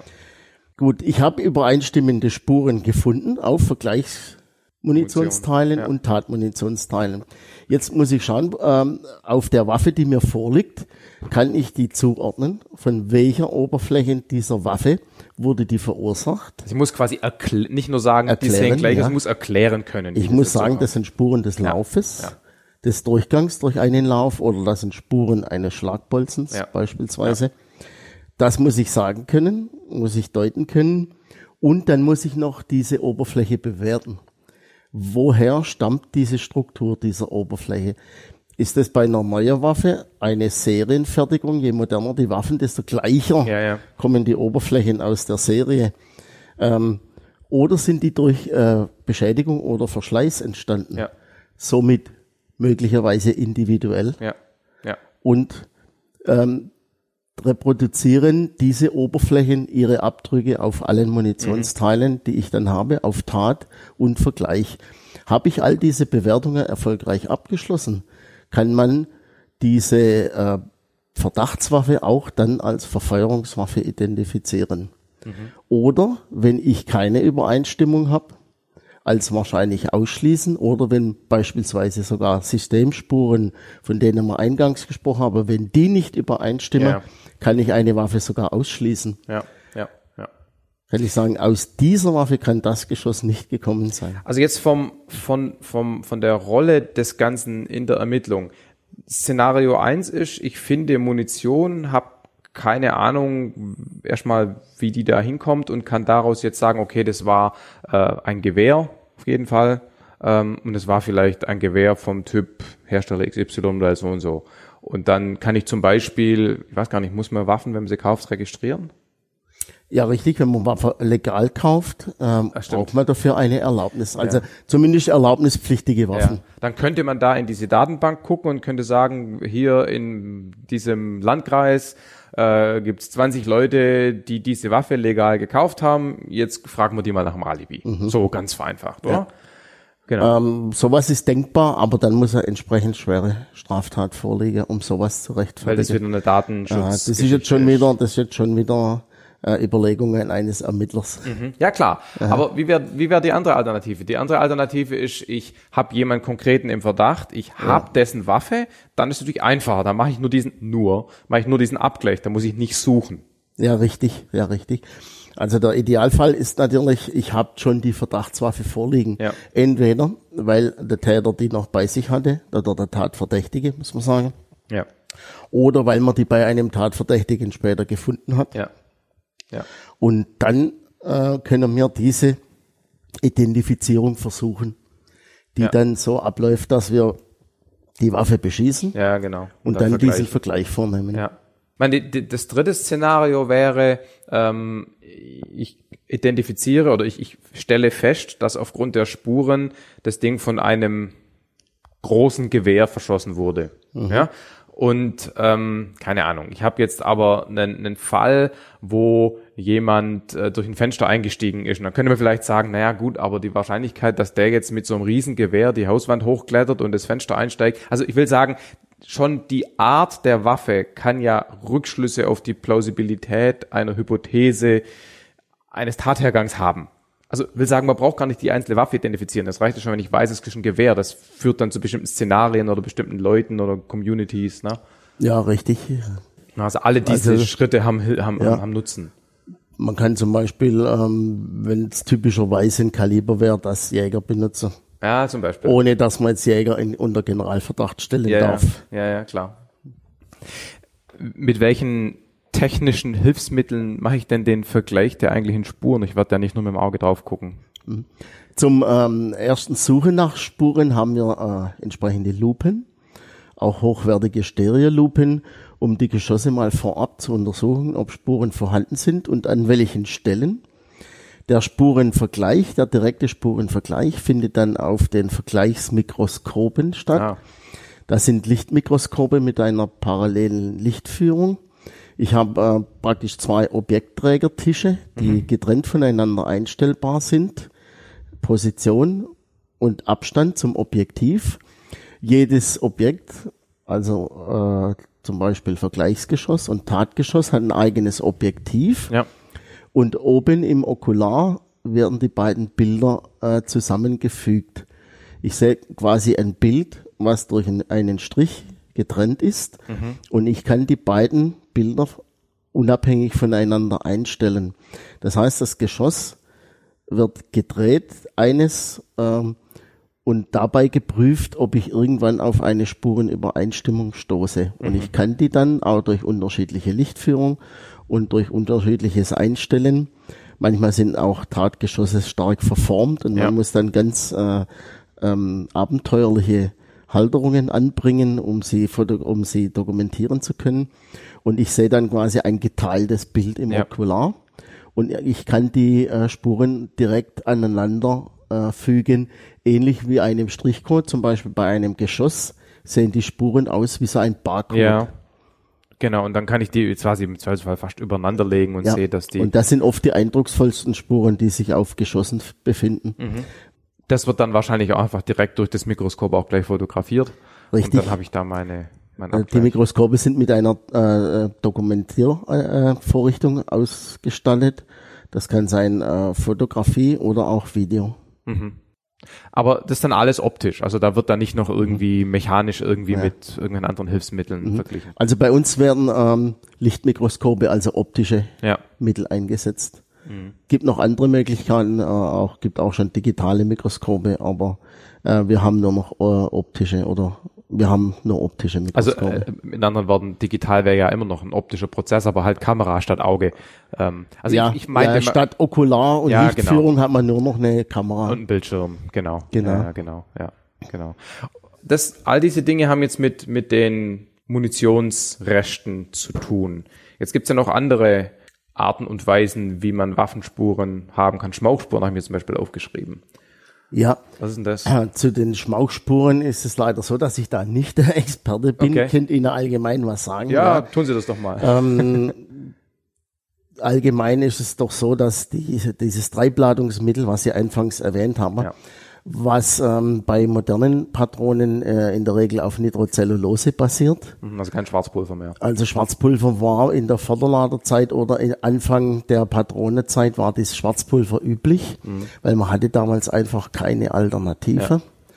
Und ähm, ist dann später dazu übergegangen, oder ich weiß jetzt gar nicht genau, wer das zuerst gemacht mhm. hat. Also bei der Franzosen war es auf jeden Fall zum ersten Mal infanteriemäßig der Fall. Mhm. Die Franzose hatte zum ersten Mal infanteriemäßig eine solche Patrone mit sogenanntem rauchlosen Pulver. Rauchlos deswegen, weil äh, Schwarzpulver bei der Verbrennung eine große Menge Feststoffe hinterlässt. Mhm. Also ähm, nur ein kleiner Teil, vielleicht 40 Prozent des Schwarzpulvers setzen sich in Gas um. Und Gas mhm. ist genau das, was wir brauchen, um den Druck zu erzeugen, ja. um das Geschoss äh, durch den Lauf zu befördern. Ähm, an alles andere, äh, was nicht zu Gas wird, wird zu Feststoff beim mhm. Schwarzpulver. Das ist dann dieser Dreck im Lauf ja. und der Qualm, den man kennt. Der ja. Qualm ist ja nichts anderes wie Feststoffe. Ja die dann auch aus der Mündung geschleudert werden. Und deswegen qualmen die Schwarzpulverwaffen mhm. so, weil zu viel Feststoff übrig bleibt. Also quasi eine schlechte Verbrennung. Schlechte Verbrennung, richtig. Nitrocellulose hat den Vorteil, da werden äh, über 90 Prozent des mhm. äh, werden in Gase umgewandelt. Ich habe sehr geringe Anteil an, an Feststoffen. Ich habe viel mehr Gasvolumen bei, bei gleicher Menge Pulver und auch viel höhere erzielbare Drücke. Mhm. Das heißt, das, das Nitrocellulosepulver hat einiges verbessert, was die Ballistik angeht. Also ich konnte äh, höhere Geschossgeschwindigkeiten, mhm. höhere äh, Gebrauchsdrücke erreichen, bei weniger Dreck, mhm. weniger äh, Schade für die Waffe selber, weil Schwarzpulverrückstände sind auch korrosiv. Ja. Okay, ja. Und was bei äh, den Rückständen einer Verbrennung von Nitrocellulose nicht der Fall ist. Mhm, okay. Ich weiß nicht, wie sie auf Nitrocellulose gekommen sind, vielleicht weil mal ein Kino niederbrannt ist, weil die alten Filme, die Celluloid-Filme, das war genau das Gleiche. Also okay. Also man könnte Celluloid-Filme häckseln, ja. ein Patrone damit füllen. okay. Und, und, und Schmauchspuren sind jetzt genau diese Rückstände, die und also und Richtig. Schmauch enthält Rückstände des Pulvers, des verbrannten Pulvers, aber auch unverbranntes oder teilverbrannte Pulverpartikel sind Teil und auch Elemente, die aus dem Zündsatz stammen. Der Zündsatz ist das Zündhütchen. Äh, bei äh, Zentralfeuerpatronen äh, erkennt man die Zündhütchen daran, dass wenn ich den Hülsenboden anschaue, habe ich in der Mitte diese, dieses runde Ja. äh, Blechstück. Das ist, kann man sagen, ein Blechnäpfchen, das eine schlagempfindliche Masse enthält. Das Nitrocellulosepulver selber ist nicht schlagempfindlich, aber lässt sich durch ein Feuer anzünden. Das heißt, im Zündhütchen befindet sich eine schlagempfindliche Masse, die bei Kontakt mit dem Schlagbolzen komprimiert wird, dadurch sich umsetzt und einen äh, Flammstrahl ins Pulver sendet, das dadurch angezündet wird. Dadurch entstehen natürlich auch die Rückstände dieser schlagempfindlichen Masse, äh, befindet sich auch im Schmauch. Und, und der schlägt sich auf dem Boden nieder oder irgendwo, also am Tatort und den kann ich dann da finden. Überall, ja, Überall. In, in Schussrichtungen, je nach Entfernung, Opfer, Gegenstände. Und wa was, was kann ich daraus rückschließen? Auch wieder die Art der Patrone letztendlich. Zum, ja, sicher, zum Teil. Auch das. Patrone, verwendetes Treibmittel Ja. ähm, und äh, die Schussentfernung. Ah, Weil Schmauchniederschlag abhängig ist von der Schussentfernung. Okay. Okay. Schussentfernung, da, da gehen wir jetzt ja schon von der Frage weg, kann ich die Waffe identifizieren, hin zu, von wo hat der geschossen? Also Ballistik. Richtig? Das ist ja eigentlich so das zweite große Thema. Ja, das ist ähm, oft auch einer der Gründe, wieso wir als Sachverständige zum Tatort gerufen werden. Das entscheidet in der Regel der Ermittler oder der, der Kriminaltechniker vor Ort, ob er uns hinzuzieht.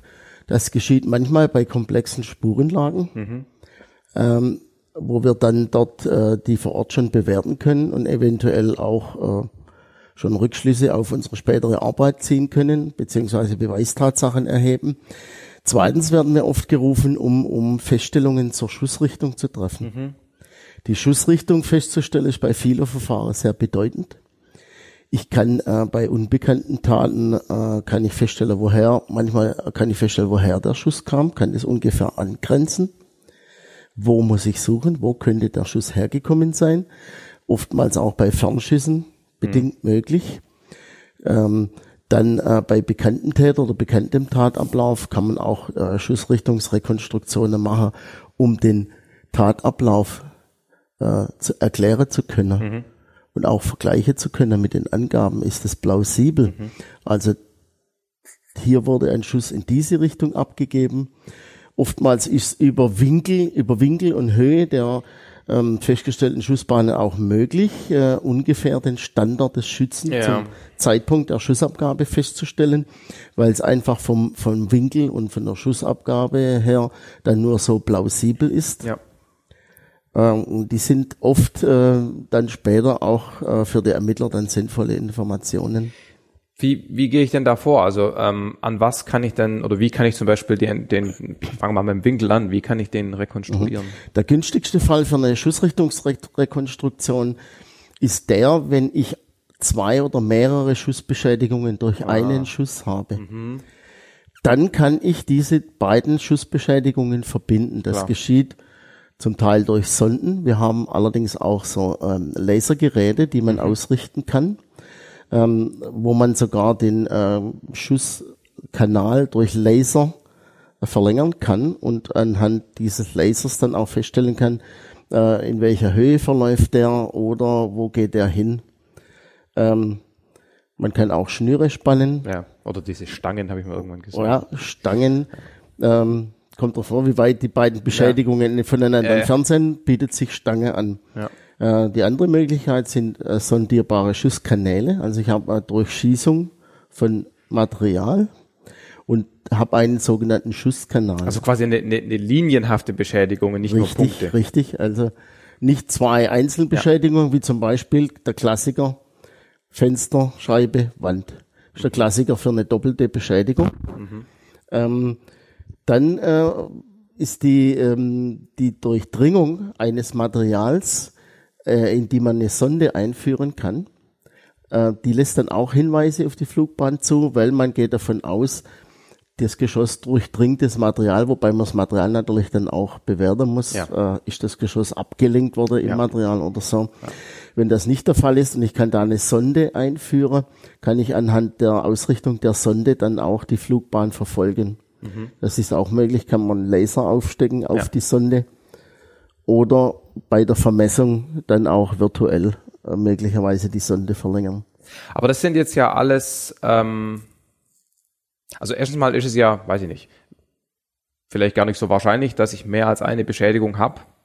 Ähm, aber dann habe ich vielleicht so einen Kanal, also eine, eine, endliche Tiefe, in die das eingedrungen ist. Ähm, das funktioniert aber alles nur für sozusagen Objekte am Tatort. Also das, ich kann ja nicht so, ein, so eine Lasersonde in das Opfer reinstecken und gucken, wo die Kugel herkam. Ne? Also das sind Dinge, die ich quasi an Beschädigungen an, an Gegenständen machen kann. Richtig. Für das Opfer, welches den Schuss nicht überlebt hat, wird dies der Rechtsmediziner vornehmen. Also der guckt. Der stellt seine, er stellt dies immer fest. Okay. Mhm. Rechtsmediziner stellt dies fest. Ähm, und ähm, stellt seine Ergebnisse dann auch der Kriminaltechnik zur Verfügung. Mhm.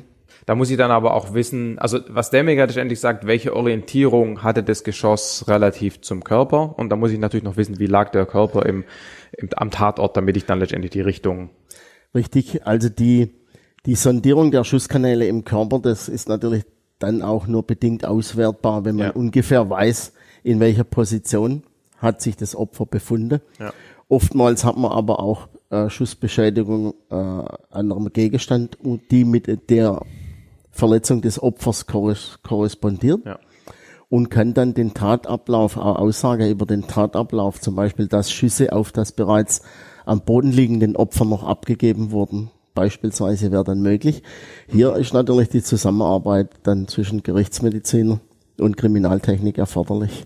Das würde dann also das mit dem, es wurde auf das am Boden liegende Opfer geschossen, kann man dann daran sagen, wenn man quasi eine Linie spannen kann, die zwangsläufig so tief unten ankommt, dass es der Richtig. Boden gewesen ist. Ich habe ich hab unter dem Opfer noch die Schussbeschädigung ja, ja. im Boden beispielsweise. Ja. Okay. Mhm. Ja, ah ja, okay, so rum. Mhm. mhm. Und ähm, äh, im günstigeren Falle, wenn das Opfer überlebt, was natürlich uns auch lieber ist, da, und es geht um die Wundversorgung, hat man dieses oft nicht, diese Schusskanäle mhm. äh, beim Opfer. Aber immerhin hat man dann die Aussage des Opfers, was oft noch viel wertvoller ja, stimmt, ist. Stimmt, ja, genau. Ja, ja. Okay. Ähm, der andere Aspekt der Ballistik ist wahrscheinlich die Entfernung, oder? Das ist ja ein Unterschied, ob jemand vom Nachbardach durchs Fenster geschossen hat oder vielleicht durch ein offenes Fenster, weil dann haben wir da keine Beschädigung, oder ob der in der Wohnung stand. Ne? Dann will man ja vielleicht die Entfernung irgendwie beurteilen. Ja, zum einen durch den Schmauch natürlich. Ja. Schmauch ist ein sehr gängiges ähm, Mittel zur Schussentfernungsbestimmung, funktioniert natürlich auch nur bis zu einer bestimmten Entfernung und dann halt nicht mehr. Ja. Ähm, wirklich ferne Schüsse können oft an den Winkeln des Auftreffens des Geschosses festgestellt werden. Wenn ich sehe, da kommt ein Geschoss von schräg oben und ich äh, sondiere das oder ich mache eine Schussrichtungsbestimmung und stelle fest, da hat jemand aus dem Himmel geschossen, mhm. dann muss ich davon ausgehen, das Geschoss ist von sehr weit gekommen. Ja und hat sich auf seiner ballistischen Flugbahn bereits wieder im Sinkflug be befunden. Stimmt, klar, es fliegt ja eben gerade keine gerade Linie, wenn der Richtig. Abstand groß genug ist. Das ist die sogenannte ballistische ja, Kurve, die sich ja. zunehmend krümmt, ja. weil der Einfluss ähm, des Geschosses dem, dem doppelten Einfluss A, der, der, ähm, des Luftwiderstandes und der Schwerkraft ausgesetzt genau, ist. Genau, also die Beschleunigung nach unten durch die Schwerkraft ist natürlich konstant, Aha. aber das Ding wird ja langsamer Aha. durch den Luftwiderstand und dadurch Richtig. ist der relative Einfluss der Gravitation ja. verglichen mit der Geschwindigkeit größer. Auf dem Mond hätte man eine, eine ballistische Kurve, auf dem Mond hätte man eine Kurve, da wäre der Abgangswinkel gleich dem Auftreffwinkel. Ja. Weil es nur nur die Schwerkraft wirkt. Ja, genau. Und bei auf der Erde, wo die Luftwiderstand dazukommt, hat man natürlich dann ein Abgangswinkel äh, dann viel kleiner als ja. der Auftreffwinkel. Ja, okay. Ähm, kann ich die Entfernung auch daran abschätzen mit, also haben wir gerade schon gesagt, das Ding wird langsamer. Ähm, das heißt, es hat weniger Energie beim beim Einschlag oder beim Aufschlag oder beim Interagieren mit dem Ziel. Das heißt, es dringt vielleicht unterschiedlich tief ein oder vielleicht ist auch die das Geschoss, die Patrone unterschiedlich stark deformiert. Ich meine, ich kann mir vorstellen, wenn er so was Hartes trifft, dann, dann beult das Ding ja, ja aus. Das ist richtig. Ähm, natürlich wird, wird, wenn man, wenn man ein Geschoss feststellt, das aus einer sehr leistungsfähigen Langwaffe beispielsweise verschossen wird und äh, man hat eine relativ geringe Munitionswirkung, dass man sagt, die, das, heißt? ich habe jetzt ein Geschoss ja. aus, aus einer äh, Langwaffe, von dem ich weiß, dieses hat normalerweise ein viel besseres Durchdringungsvermögen. Okay. Mhm. Und es äh, bringt nur relativ wenig Leistung, ist, ja. das, ist das schon ein Hinweis darauf, dass der Schuss von sehr weit kommt oder dass der Schuss vielleicht schon vorher etwas anderes durchdrungen ah, hat ja, ja. und dadurch abgebremst wurde. Aha. Sowas ist manchmal auf dem Schoss, Geschoss dann erkennbar, mhm. An den Spuren auf dem Geschoss. Mhm. Und hier kommt jetzt ja auch wieder ähm, das Wissen über also die Identifikation der Art der Waffe ins Spiel. Also wenn ich eben weiß, aufgrund von den Spuren, die wir ganz am Anfang besprochen haben, das Ding kommt aus einem Gewehr, das also potenziell viel Energie äh, in, in die Munition bringt, hat aber äh, wenig Einfluss, wenig Impact, dann, dann weiß ich, es muss von weit weg gewesen sein, weil es war eine mhm. starke Waffe und wenig Einfluss. Ne? So ja, spielen die Dinge dann zusammen. Richtig, irgendwas hat diese dieses Geschoss wohl gebremst. Ja, stimmt, also nicht nur Entfernung, sondern Irgendwas auch hat's gebremst, entweder ja. Geschwindigkeitsverlust ja. durch den Luftwiderstand oder dass es irgendwas anderes vorher durchdrungen hat. Natürlich können auch Manipulationen an Munition und Waffe vorliegen, weiß man nicht. Mhm. Natürlich eine dritte Möglichkeit. Mhm. Mhm. Das heißt, die Beweiskraft von so einer Identifikation oder von so einer Analyse, ballistisch und, und spurentechnisch, die ist wahrscheinlich nicht schwarz-weiß, sondern das sind Wahrscheinlichkeiten, ne? weil ich ja eben sagen kann, es könnte auch sein, es war kein Gewehr, sondern er hat seine Pistole modifiziert oder es könnte mhm. sein, er hat durch das Fenster geschossen, deshalb ist die Leistung geringer, die Energie geringer. Ja, die Geschosse sind oft so spezifisch äh, oder speziell für Langwaffen, also Langwaffen spezifisch, dass man äh, Kurzwaffen meist ausschließen okay. kann, mhm. weil ähm, die Geschosse und die Hülsen von Lang- und Kurzwaffen unterscheiden sich okay. oft erheblich. Okay. okay, also die, die Frage ist einfach zu klären. Also der Hinweis darauf, also es wäre in dem Fall keine Beweiskraft, sondern nur ein, ein Hinweis darauf, Dies, auf die verwendete Waffe, wenn man die Waffe natürlich nicht vorliegen hat. Ja. Ähm, das ist immer die Fallkonstellation, wie ich eingangs sagte, man hat keine Verdachtswaffe vorliegen und man versucht äh, Rückschlüsse zu ziehen auf die Waffe, also Systemmerkmale auf den Munitionsteilen oder wie Sie jetzt gesagt haben, Art des Geschosses und so weiter und das Kaliber. Manchmal sind die Systemmerkmale so gut ausgeprägt, dass ich das schon sehr weit eingrenzen ja. kann, im günstigen Fall. Dann der zweite Fall natürlich, wenn die Waffe auch vorliegt, eine Verdachtswaffe, dann kann ich einsteigen in eine Identifizierung. Hm. Okay bei einem typischen Fall, bei einer typischen Ermittlung macht man da immer alle drei Dinge, also Schmauch, äh, Munitionsteile und Ballistik. Oder abhängig oft vom Tatort, was ja. der hergibt. Was man her, ja klar, aber man versucht wird, alle wird drei eigentlich, zu Eigentlich wird immer prinzipiell alles gemacht, was geht. Mhm. Wie lange dauert sowas? Wie lange ist man mit sowas grob beschäftigt? Ich habe da überhaupt keine. Also bei, bei Fingerabdrücken weiß man es ja auch so ein bisschen aus dem Fernsehen. Ne? Also jemand hat halt die Idee, an dem Glas könnte was dran sein, dann wird das angepinselt oder mit Chemie besprüht. Das ist in ein paar Minuten mhm. ist das aufgenommen und dann gibt's die Analyse im Labor. Aber hier ist es wahrscheinlich schwieriger, oder? Ja, richtig. Ähm, es sind auch in der Regel mehrere Disziplinen befasst mhm. von uns. Und dann muss natürlich die eine die eine Fachgruppe auf die andere warten. Und mhm. es ist aber sehr unterschiedlich. Es ist sehr unterschiedlich, die Bearbeitungsdauer. Hängt auch mit der Art der Untersuchung zusammen, was alles gemacht werden muss. Manchmal sind sehr aufwendige Rekonstruktionen notwendig. Da braucht man erst die Gelegenheit, die Leute und, mhm. und die Planung. Manche Sachen gehen schnell, das ist sehr, sehr unterschiedlich.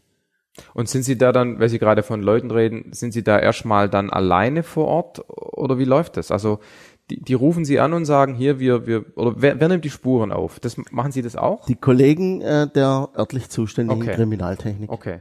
Das heißt, die nehmen die Spuren auf. Die stellen fest, hier habe ich ein Stück Munition gefunden, das lag in der Richtung an der Stelle mhm. und jetzt und der bringt es zu Ihnen zur Identifikation. Richtig. Aber wenn es um zum Beispiel Ballistik geht, dann muss man ja an den Tatort, da muss ich halt dort meine Laser und meine Stangen spannen. Da würden genau. Sie dann da auch hingehen oder machen das Richtig. auch die Kollegen? Okay. Richtig. Also die Schussrichtungsrekonstruktionen, die werden dann von uns vorgenommen und mhm. dafür werden wir dann oft auch in den Tatort gerufen. Äh, in der Regel entscheidet es aber der äh, Leiter der Kriminaltechnik vor Ort, mhm. okay. ob, ob wir hinzugeholt werden. Mhm. Okay. Ähm, wie, ähm, um, um mit Waffen zu vergleichen, vergleichen zu können, brauchen Sie ja die ganzen Waffen irgendwie. Richtig. Das heißt, hier oder beim Bundeskriminalamt gibt es irgendwo einen Keller voll mit allen Waffen, die man so haben Das kann. Bundeskriminalamt hat natürlich eine sehr umfangreiche Sammlung, die, ähm, die auch notwendig ist, weil ähm, das Bundeskriminalamt äh, hauptsächlich oder hauptamtlich dafür zuständig ist, bei äh, unbekannten Tatwaffen das Systemmerkmale ah. äh, zu vergleichen mit vorhandenen Waffen, mhm. um dann die Tatwaffe einzugrenzen. Mhm. Das funktioniert natürlich nicht ohne Mustersammlung. Ja. Weil irgendwoher müssen die Daten kommen.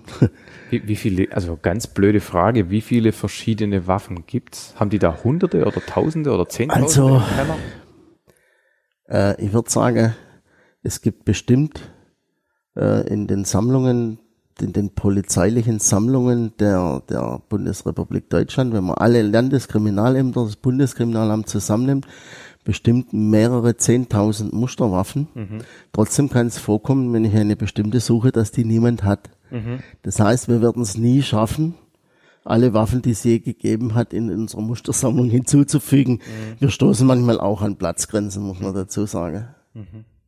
Das heißt, nochmal noch mal ganz kurz, der, der, der einfachere Fall, den, den Sie dann auch hier selber machen, ist, man hat die Waffe, also eine Verdachtswaffe, mhm. und muss jetzt gleich vergleichen, ob die zusammenpassen.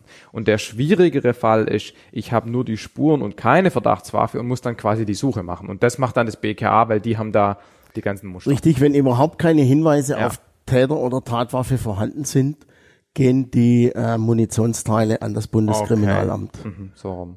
Okay, alles klar. Was habe ich vergessen zu fragen zu dem Thema? Ich denke, war, Sie waren fast, Sie waren vollständig nach meiner Meinung her. Sie haben alle Aspekte abgeklopft. Okay. Ja, Gut, zur Identifizierung haben wir alles gesagt, dass man das äh, von dem System auf die, äh, von dem vom Systemmerkmalen die Tatwaffe eingrenzen kann, dass man beim Vorlegen der Verdachtswaffe eine Identifizierung versuchen kann, die im günstigen Fall dann auch gelingt und je nach Ergebnis der Bewertung als beweiskräftig mhm. angesehen werden kann mhm. und auch erfahrungsgemäß vor Gericht anerkannt wird. Mhm. Okay. Als Beweis damit das so ist, haben wir gerade schon bei den Fingerabdrücken auch besprochen, müssen Sie natürlich wahrscheinlich dokumentieren, dass Sie sorgfältig und gewissenhaft vorgegangen sind. Also Richtig. Also man schreibt da dann wahrscheinlich Richtig. ein ganzes Gutachten, das den ganzen Prozess Richtig. erklärt. Da, da und da war ich dann und dann wir da. Haben da unsere, wir haben dann unsere Prozeduren und äh, wir sind auch akkreditiert hier am ja. Institut ja. Und, und müssen dann gewisse Regeln einhalten. Ja. Ja. Und äh, Dokumentation erfolgt in jedem Fall. Ja so dass auch die Spurenübereinstimmungen, die man festgestellt hat, dann auch vor Gericht äh, auf Verlangen. Ja. Nicht immer wird's verlangen, ja. aber wenn gewünscht, können wir es dokumentieren. Und vorzeigen. Wie wir zu ja. dem Ergebnis gekommen ja. sind. Wie, letzte Frage, nur für mich als, als grobe Orientierung, wie, wie umfangreich ist dann so ein Gutachten? Sind es fünf Seiten, sind es 50 Seiten? Klar, hängt immer davon ab, aber so eine, so eine, so eine Hausnummer? Ja, zwischen fünf und 150 Seiten. Okay, so, so eine große Bandbreite. Es ist oft so, dass, dass ein Auftrag umfasst viele Assermate und so. viele Untersuchungen. Okay, okay. Also es ist nicht immer, wenn ich sage 150 Seiten, was schon gegeben hat, ja. dann waren das auch entsprechend viele, viele. Untersuchungsaufträge. Ja, also mehrere dann, Funde am Tatort. Ja, die dann äh, in einem Gutachten zusammengefasst ja. wurden. Man okay. Kann, das machen wir in der Regel so, ist dann leichter, um ins Verfahren einzubringen. Okay, alles klar. Gut, dann vielen Dank. Ja, danke auch. Mein Name ist Rasmus Förster. Ich bin Leiter des Fachbereiches Molekulargenetische Untersuchungen. Ich habe in Aachen Biologie studiert, dort im Bereich der Mikrobiologie promoviert und ich arbeite hier seit 1987 am Kriminaltechnischen Institut des Landeskriminalamtes Baden-Württemberg. Okay. Umgangssprachlich DNA-Untersuchung, oder? Ja. Genau. Das heißt, ähm, bei Ihnen geht's eigentlich immer darum, Fragezeichen, ähm, anhand der Struktur der DNA eine Person zu identifizieren, oder? Kann man das? Das kann man so sagen, ja. Mhm. Das heißt, auch da stellt sich als erste Frage, woher bekommt man denn am Tatort DNA-Spuren und wer bringt die zu Ihnen, weil Sie ja nicht selber am Tatort rumlaufen und die Spuren aufsammeln? Ja.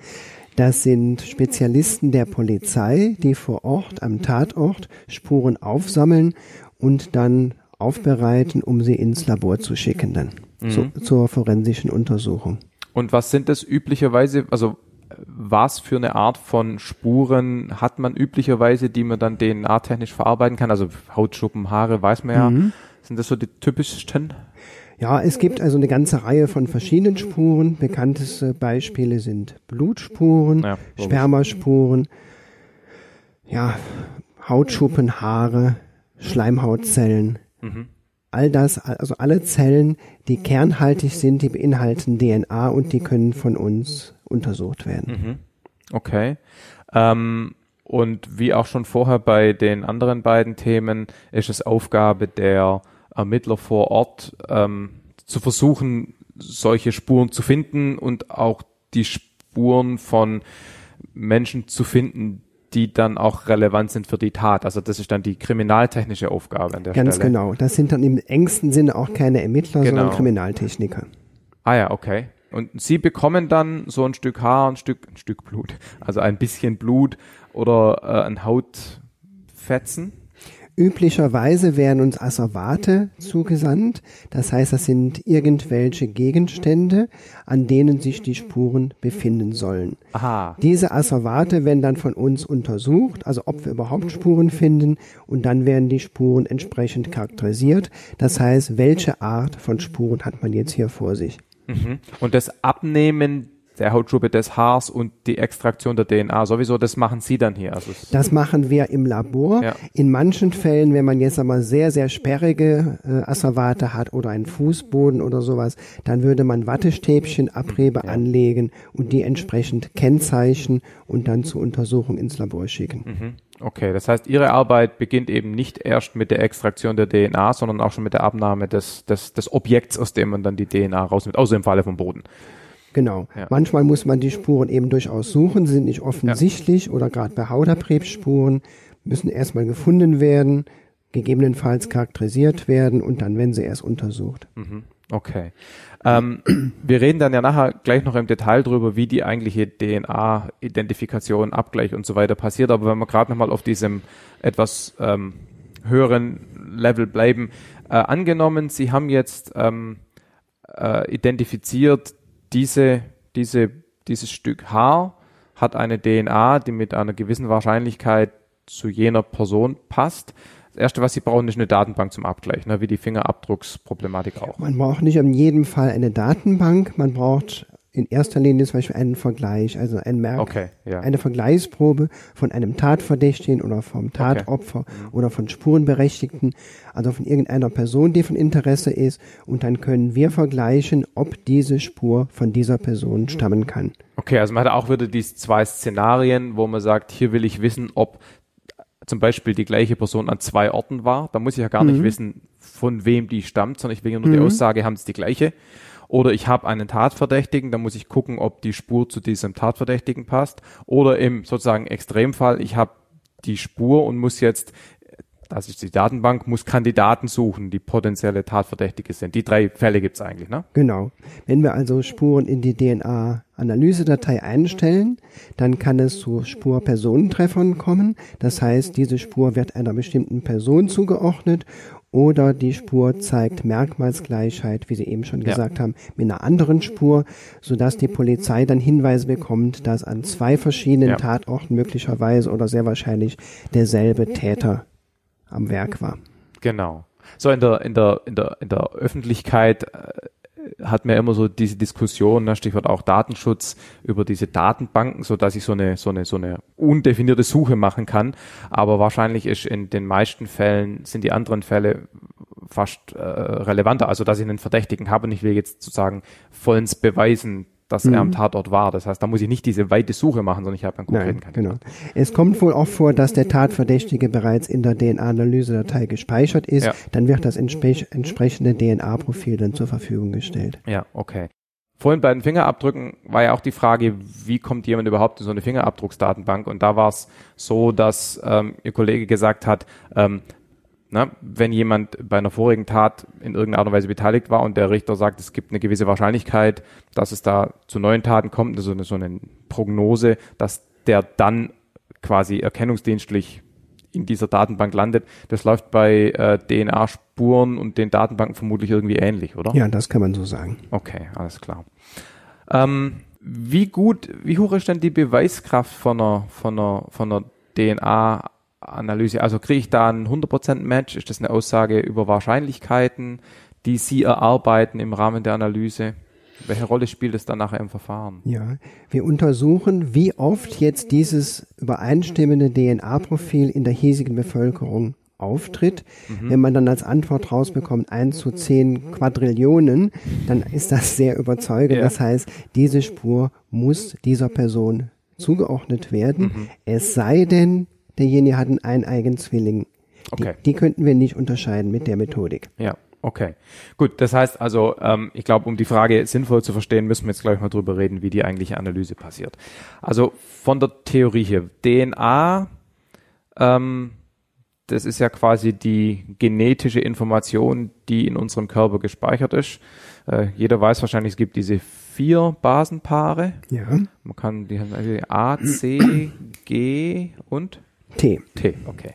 Ähm, und auf einem DNA-Strang gibt es da lange Sequenzen. Ich weiß gar nicht, wie viele, wenn man so will, Informations äh, Bits oder was sind Bits mit vier Werten? Ähm, Quits ähm, es da sind. Also es ist ein ganz langer Strang. Ja, es gibt in diesen nicht kodierenden Bereichen sogenannte repetitive Sequenzen. Ja. Das heißt, es werden gewisse Basenabfolgen immer wieder wiederholt. Mhm. Und wie oft die jetzt wiederholt werden, ist bei den einzelnen Menschen unterschiedlich. Und das heißt, hier haben wir einen Polymorphismus, einen sogenannten Längenpolymorphismus. Das heißt, je öfter diese Sequenz wiederholt wird, je länger ist dieser spezifische Bereich der DNA. Und das wird von uns ausgemessen.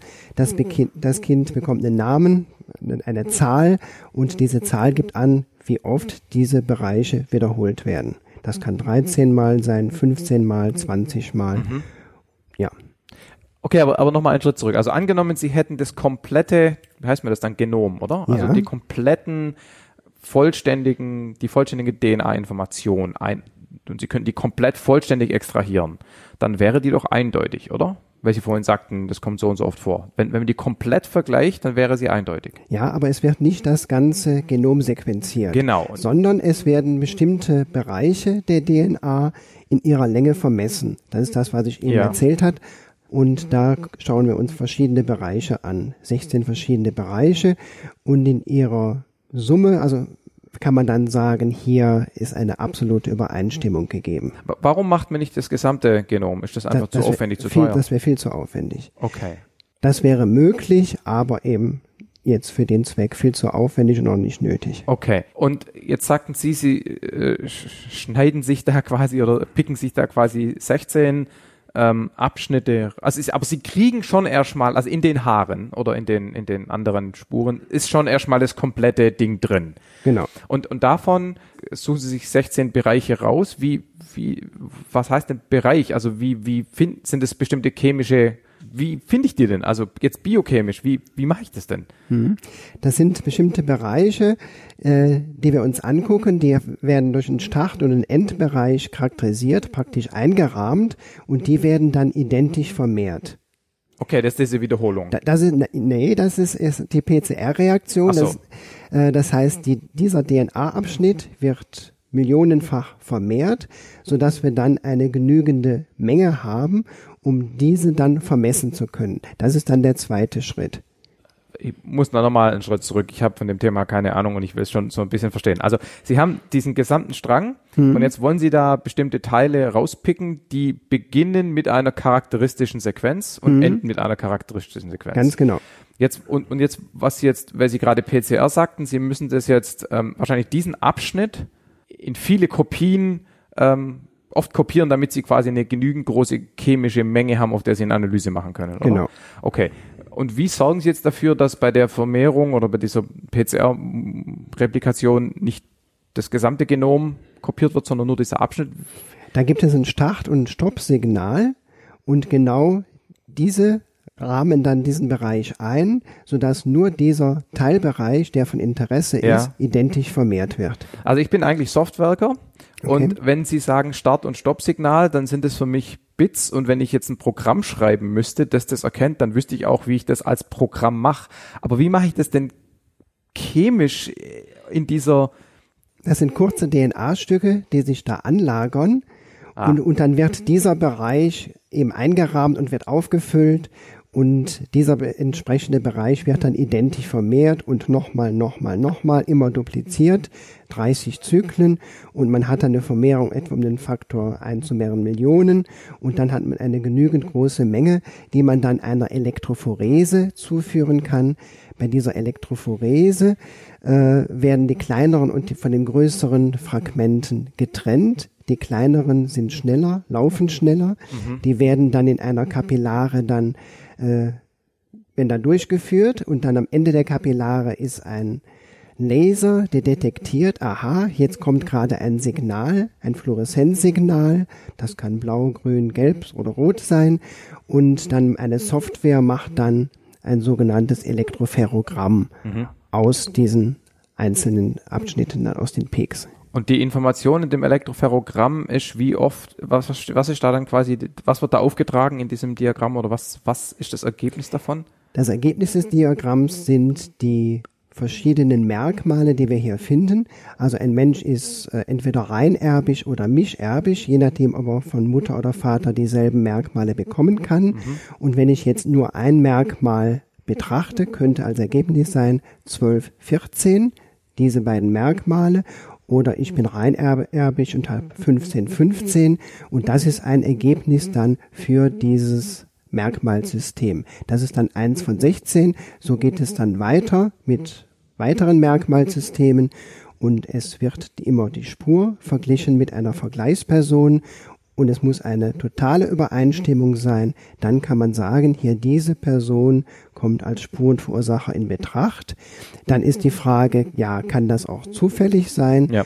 oder auch nicht? Und dann machen wir eine statistische Berechnung und wenn wir sagen, also unter eins von so und so viel Trillionen Menschen kommt das einmal vor, da ist das schon eine sehr starke ja. Aussage und man kann sagen, das muss von der betreffenden Person sein, Ausnahme eineige Zwillinge. Ja, das heißt, die Daten, die Sie vergleichen, sind 16 Zahlenpaare. Genau. Okay. Und jedes Zahlen, ich habe es noch nicht ganz verstanden. Sorry. Okay. also jedes dieser Zahlenpaare steht für ein Merkmal. Ein Merkmal ist eine Sequenz. Mhm. Beziehungsweise die Anzahl der Wiederholungen, richtig? Das genau. war der Punkt vorher, den Sie, den Sie sagten. Okay, das heißt, diese Zahl 12, 15 steht für die Anzahl der Wiederholungen. Mhm. Und ähm, okay, Nochmal die Frage, wie messe ich oder wie zähle ich, wie viele dieser Wiederholungen einer bestimmten Sequenz vorliegen? Sie haben das bestimmt schon gesagt, ich habe es noch nicht bemerkt, äh, mhm. weil ich vor lauter Wald den Bäume, Bäume den Wald nicht sehe. Wir lassen bei der Elektrophorese einen sogenannten Maßstab mitlaufen. Ja. Äh, ähnlich wie einem Zentimetermaßstab kann man dann feststellen, okay, dieses Merkmal ist zwölf Einheiten lang, das ist 13, ah. das ist 14 lang, sodass man da zu einer Entscheidung kommt. Okay. Erklären Sie mal noch kurz, wie eine Elektrophorese funktioniert. Die DNA ist negativ geladen, wandert insofern zum Pluspol ja. und das Ganze findet statt in einer siebenden Matrix. Das ist ein, ah. ein, ein Röhrchen, was innen drin mit einer Matrix gefüllt ist. Und da ist es so, dass eben die kleineren Fragmente beweglicher sind. Mehr weniger Widerstand. Genau, schneller, schneller vorauslaufen ja. und die größeren sind träger, die kommen dann erst später. Sodass ich dann aufgrund des Laufverhaltens Aussagen treffen kann über die Größe. Und da gleichzeitig dieser Maßstab mitläuft, ja. kann ich diese Merkmale dann benennen in Form von diesen Zahlen dann. Okay, also quasi die Größe ist ein ist proportional zur Anzahl der Wiederholungen. Ganz genau. Und- zwölf heißt, dass dieses ähm, Repeat, also zwölfmal wiederholt wird. Okay, das heißt also, angenommen, ich hätte verstanden, wie man äh, aus dem Gesamt-DNA-Strang diese Abschnitte raus extrahiert, da kommen wir gleich nochmal kurz drauf, äh, dann habe ich jetzt hier quasi meine durch PCR äh, angereicherte Suppe, Flüssigkeit, in der diese Moleküle rumschwimmen und die Frage, die wir jetzt beantworten müssen, ist, wie lang sind diese Moleküle? Also, weil das ja dann ein Maß dafür ist für die Anzahl der, Rep- der, der Wiederholungen. Und das mache ich mit PCR. In, insgesamt sind die etwa 100 oder bis ungefähr 400 Basenpaare lang. Ja. Das ist aber jetzt nicht zu verwechseln mit den Zahlen, die ich eben genannt habe. Das kennzeichnet die Anzahl der Repeats, Ja. während es gibt da auch noch flankierende Regionen, die also zur Gesamtlänge dazukommen, sodass die äh, DNA-Stücke dann wir, ungefähr zwischen 100 und 400 Basenpaare lang sind. Okay. Und, aber die Länge, die messe ich doch mit der Elektrophorese. Genau. Okay, gut. Also nochmal, die, das charakteristische Merkmal, das Sie rauszukriegen versuchen, ist die Anzahl der Wiederholung bestimmter charakteristischer Merkmale im Genom. Genau. Das Ähm, sind die Längenpolymorphismen. Genau. Sie machen das dadurch, dass Sie ähm, die Länge der entsprechenden Fragmente messen und da Sie wissen, wie lang eins ist, kann man aus dieser Länge einen Faktor errechnen. Also weiß ich, wie oft das dann wiederholt wird. Wir lassen einen Vergleichsmaßstab mit bekannter Länge mitlaufen okay. und durch den direkten Vergleich Okay. kann man dann eine Zuordnung treffen. Okay. Dann gibt es eine Populationsstatistik, die mir sagt, wie oft ist jetzt hier diese Kombination zu finden in der hiesigen Bevölkerung. Ja. Ähm, ich bekomme dann eine gewisse Häufigkeit, sagen wir mal 10 Prozent. Dann schaue ich mir das nächste Merkmalsystem Ja. an, bekomme da auch ein bestimmtes Ergebnis. Häufigkeit der Einfachheit halber auch 10 Prozent. Ja. Jetzt kann ich die miteinander multiplizieren, weil die unabhängig voneinander vererbt werden. Ja. Wäre dann 10 Prozent mal 10 Prozent, dann bin ich bei 1 Prozent. Und so geht das weiter. Okay. Woher habe ich denn diese Statistik der Verteilung dieser Merkmale in der Bevölkerung? Da gibt es Populationsstatistiken, da werden also viele Personen getestet und es wird gezählt, was kommt wie oft vor. Und das Ganze funktioniert ja nur dann, wenn in diesen Statistiken die gleichen Merkmale äh, verwendet werden, die Sie auch verwenden für die Identifikation. Genau. Was war denn da vorher da? Also ähm, sind diese Merkmale auch aus medizinischen Gesichtspunkten interessant und deshalb gibt es die Publikation und deshalb verwenden Sie die zur Identifikation oder ist es andersrum? Andersrum, also medizinisch sind die nicht von Interesse, Okay. sondern die wurden speziell, diese Populationsstatistiken, Aha. zu diesem Zweck angelegt. Und welches, aufgrund welches Kriteriums haben Sie sich, also nicht Sie persönlich, sondern das machen ja wahrscheinlich alle so, äh, für diese 16, äh, für die, die konkreten 16 Merkmale entschieden? Ist das, weil die, also es müssen erstmal unabhängig sein voneinander, sonst Ja. funktioniert die Statistik nicht. Genau. Ähm, also wie, wie kam es zu der Auswahl dieser 16 Merkmale? Ja, der Polymorphismus muss groß genug sein, das heißt, die, ah, die Bandbreite der die Wiederholungen. Band, das ist sehr gut ausgedrückt, Ah. die Bandbreite muss groß genug sein, dass ich damit Leute unterscheiden Okay, kann. ja, ja, ja. Hätte ich, sagen wir mal, ein Merkmal, wo es was nur in zwei Formen auftritt, 90 Prozent das eine, 10 Prozent das andere, da wäre das nicht sehr aussagekräftig. Wenn ich aber eine sehr differenzierte Form hier vorfinde, dann ist das interessant. Und das Merkmal muss gut amplifizierbar sein. Deswegen bevorzugt man normalerweise möglichst kurze Abschnitte, weil die sich besser amplifizieren lassen. Amplifizieren ist diese PCR-Geschichte, die das Ding in genügend großer Konzentration erzeugt. Genau. Okay, da habe ich nachher nochmal eine Frage dazu. Ähm, okay, das heißt, es gab irgendwann mal jemand, der sich überlegt hat, wir könnten eigentlich Leute mit Hilfe von DNA identifizieren wollen als kriminaltechnische Maßnahme. Dann haben sich irgendwelche Chemiker und Biologen wahrscheinlich überlegt, welche Stränge, welche Teilstücke da geeignet sind aufgrund dieser Poly also Bandbreite an Wiederholungen. Ja. Daraufhin hat sich die Community auf 16 Faktoren geeinigt. Und dann hatten wir diese Bevölkerungsstatistiken gemacht. Es ging wahrscheinlich vor und zurück, weil man will ja auch wissen, ob diese dann auch genügend unterschiedlich oft vorkommen. So irgendwie muss es gelaufen sein. Genau. Oder es wurden auch noch weitere Systeme charakterisiert. Da lagen dann die Daten vor. Man hat dann entschieden, taugt das was für unseren Zweck oder nicht. Dann, ne? Ja, okay, okay. Jetzt nochmal ganz kurz zurück zum Anfang. Ähm, ich versuche nochmal zu erklären, was ich verstanden habe und Sie sagen mir, ob es stimmt oder nicht. Okay. Also ich habe dieses, dieses lange Genom und da interessiere ich mich jetzt für einen Abschnitt, nämlich für genau den Abschnitt, den wir gerade identifiziert haben, als er kommt in genügend großer Längenvariationsbandbreite vor. Genau. Der beginnt und endet mit einem charakteristischen, mit einer charakteristischen Sequenz von A, C, G, T Genau. äh, Patterns. Und die Idee ist jetzt, dass ich nach meiner, also in, in der Flüssigkeit, die ich in meine Elektrophorese schiebe, will, ich- will ich viele Instanzen dieses Abschnitts haben. Genau. Jetzt könnte ich das dadurch erreichen, dass ich einfach alles, was davor und danach ist, wegschneide, so CRISPR-mäßig, ja, so irgendwie. Oder ich nehme dieses Stück äh, und multipliziere das chemisch. Richtig? So ja, machen wir es. Letzteres ist richtig. Genau. So, die Frage, die mir jetzt noch unklar ist, wie stelle ich mir das als Laie vor? Wir haben hier dieses lange DNA-Molekül, wir müssen jetzt irgendwie dafür sorgen, dass ein Teilstück davon kopiert wird. Wie, wie lähe ich da eine andere Chemie dazu, die sich da andockt oder wie geht das? Genau, das Andocken passiert in äh, Form von sogenannten Primern, die praktisch den Start und das äh, Stopp-Signal geben. Dann wird der entsprechende Bereich identisch vervielfacht und gleichzeitig, also im selben Töpfchen, findet das mit den anderen 15 Merkmalsystemen statt. Okay. Auch dort gibt es entsprechende Primer, die sind fluoreszenzmarkiert. Die si- sind die Signale hier, hier fängt's an, da hört's auf, dazwischen wird's identisch vervielfacht und das Ganze wird dann später dann elektrophoretisch ausgemessen. Okay. Und diese, dieses eigentliche Kopieren funktioniert mit PCR. ne? Genau, Polymerase Chain Reaction. Reaction. Genau. Ich glaube, das, das Wort war mir noch klar, aber was da genau passiert, ist mir unklar. Also was, wie, ist das der gleiche Prozess wie die Kopie in der Zelle? Die biologische? Nö, oder? Ist Polymerase-Kettenreaktion. Ja, ja, genau. Im Prinzip gibt das auch, in- geht das in der Zelle. Man kann es sich so vorstellen, man geht mit einem äh, paar Blatt Papier zu einem Kopierer, schickt die rein, holt unten dann die, die doppelte Anzahl raus, steckt sie wieder oben rein und so wird das dann identisch vervielfacht. Aber wie das jetzt biochemisch funktioniert, also was da tatsächlich abläuft, ähm, das muss ja irgendeiner mal irgendwann rausgefunden haben. Ähm, kann man das in zwei Minuten erklären oder ist das zu kompliziert und einfach Implementationsdetail lassen wir weg? Das, das liegt bei Ihnen. Also das hat einen Nobelpreis be äh, bekommen. Okay, okay. Aber, aber jetzt aus, aus analytischer Sicht lehre ich halt Chemikalien dazu, die mit dem betreffenden Abschnitt entsprechend chemisch sich binden und dann starte ich dieses PCR-Geheimnis und das macht die Kopie. Genau.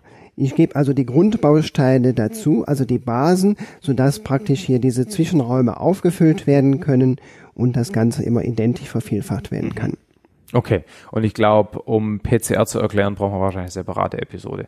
Möglicherweise hatten wir das auch schon, weil wir hatten nämlich mal eine Doppelepisode zu Zellen, aber das ist schon so lang her, dass ich alles vergessen habe. Ähm okay, gut. Also, nach diesem ganzen, wie, wie lange dauert sowas vom Arbeitsaufwand her? Ist das heute alles automatisiert wahrscheinlich, oder? Man kann es äh, per Hand pipettieren, man kann es zum Teil äh, automatisiert machen. Es dauert, sagen wir mal, wenige Stunden. Hier, es, gibt, Okay. es gibt verschiedene Systeme, manche sind schneller, manche langsamer.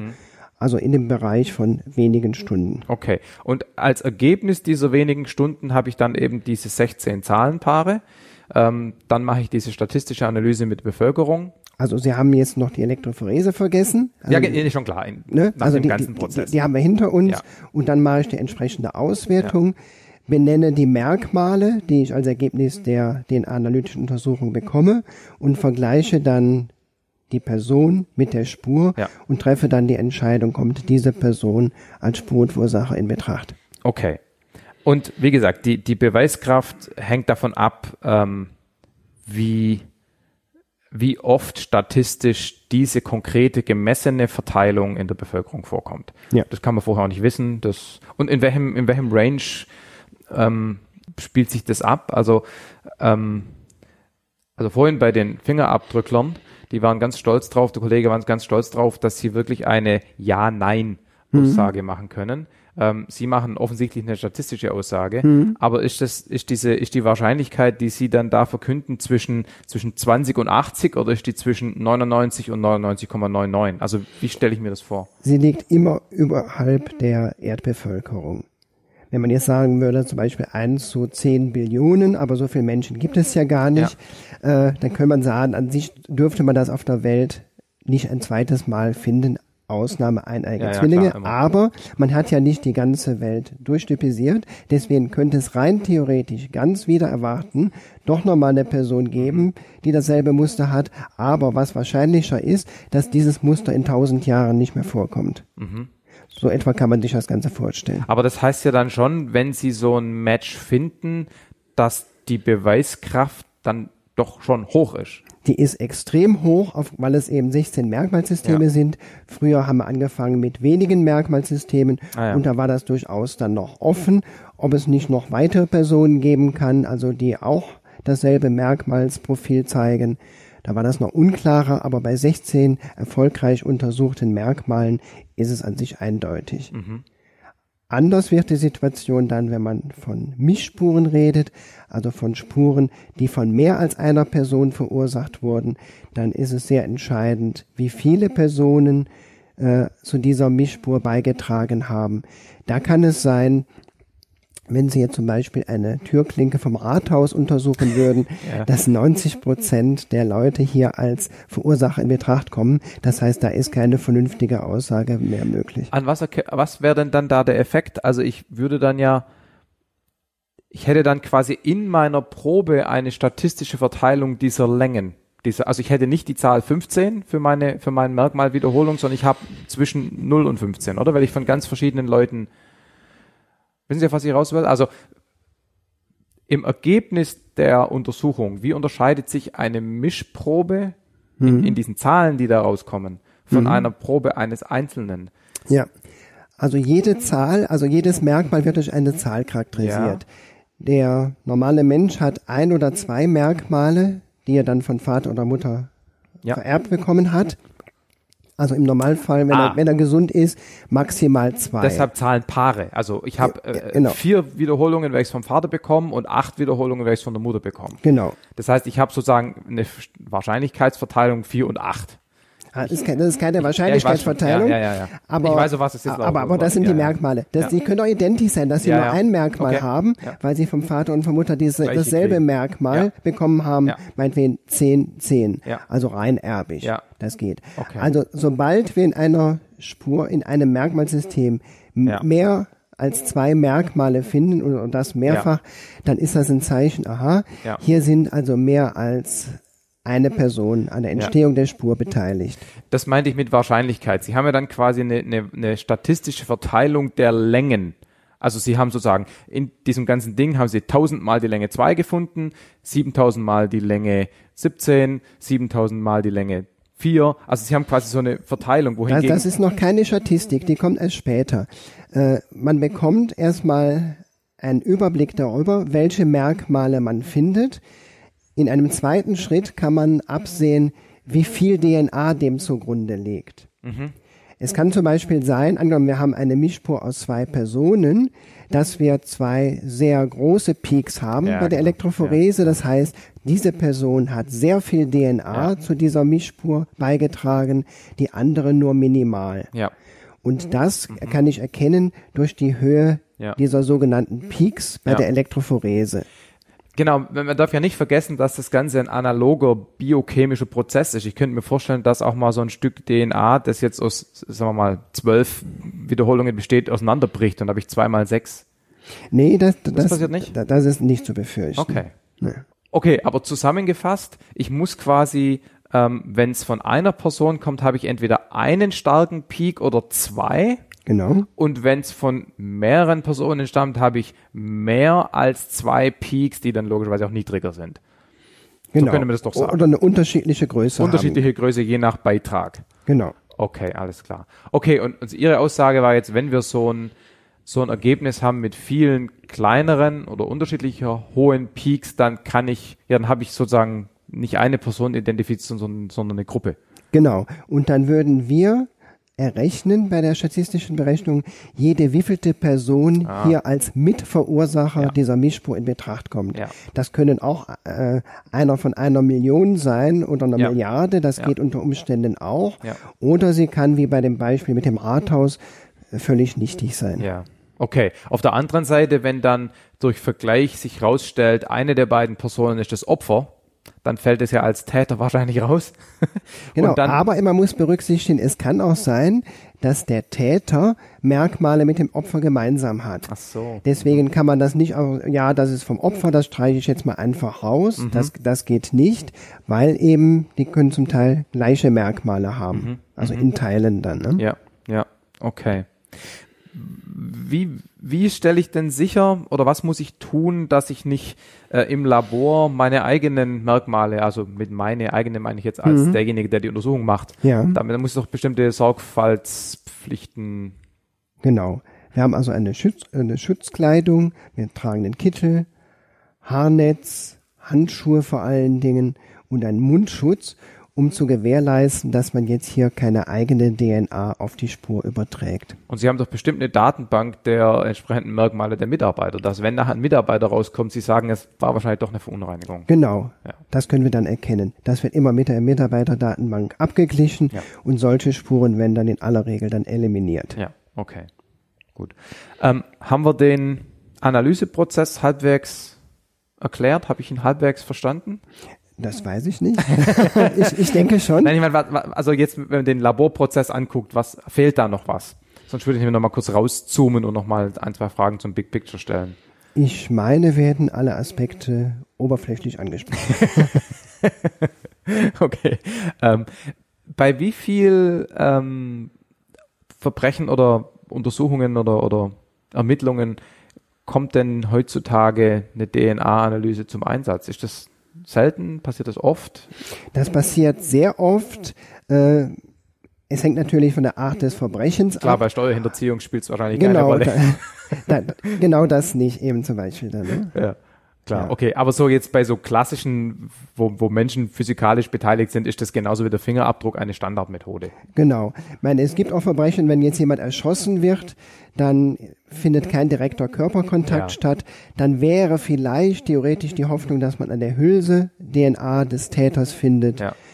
Ist ein bisschen vage, also das, aber es kommt durchaus vor, Ja. dass man sowas untersuchen kann.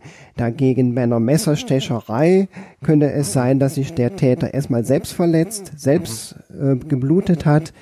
Dann kann man entsprechend DNA-Nachweis führen. Ja. Man findet an seinem Messer, in seinem Besitz, an der Klinge Blut des Tatopfers, was dann belastend ist. Ja. Das sind so die klassischen Untersuchungen. Wie, wie, wie kommt denn ein, also ähm, wir haben vorhin auch bei den Fingerabdrücken ist ja irgendwie klar, ne, wenn da irgendwie so die Stange rumliegt, mit der das Opfer mutmaßlich erschlagen wurde, dann ist irgendwie naheliegend, dass da irgendwie Fingerabdrücke dran sind. Ähm, Gleiches gilt wahrscheinlich auch für, für also die, die Intuition, wo man nach DNA suchen könnte, ist wahrscheinlich ähnlich wie bei Fingerabdrücken. Ganz genau. Ja. Man braucht Kontaktbereiche Ja. und würde die dann entsprechend untersuchen.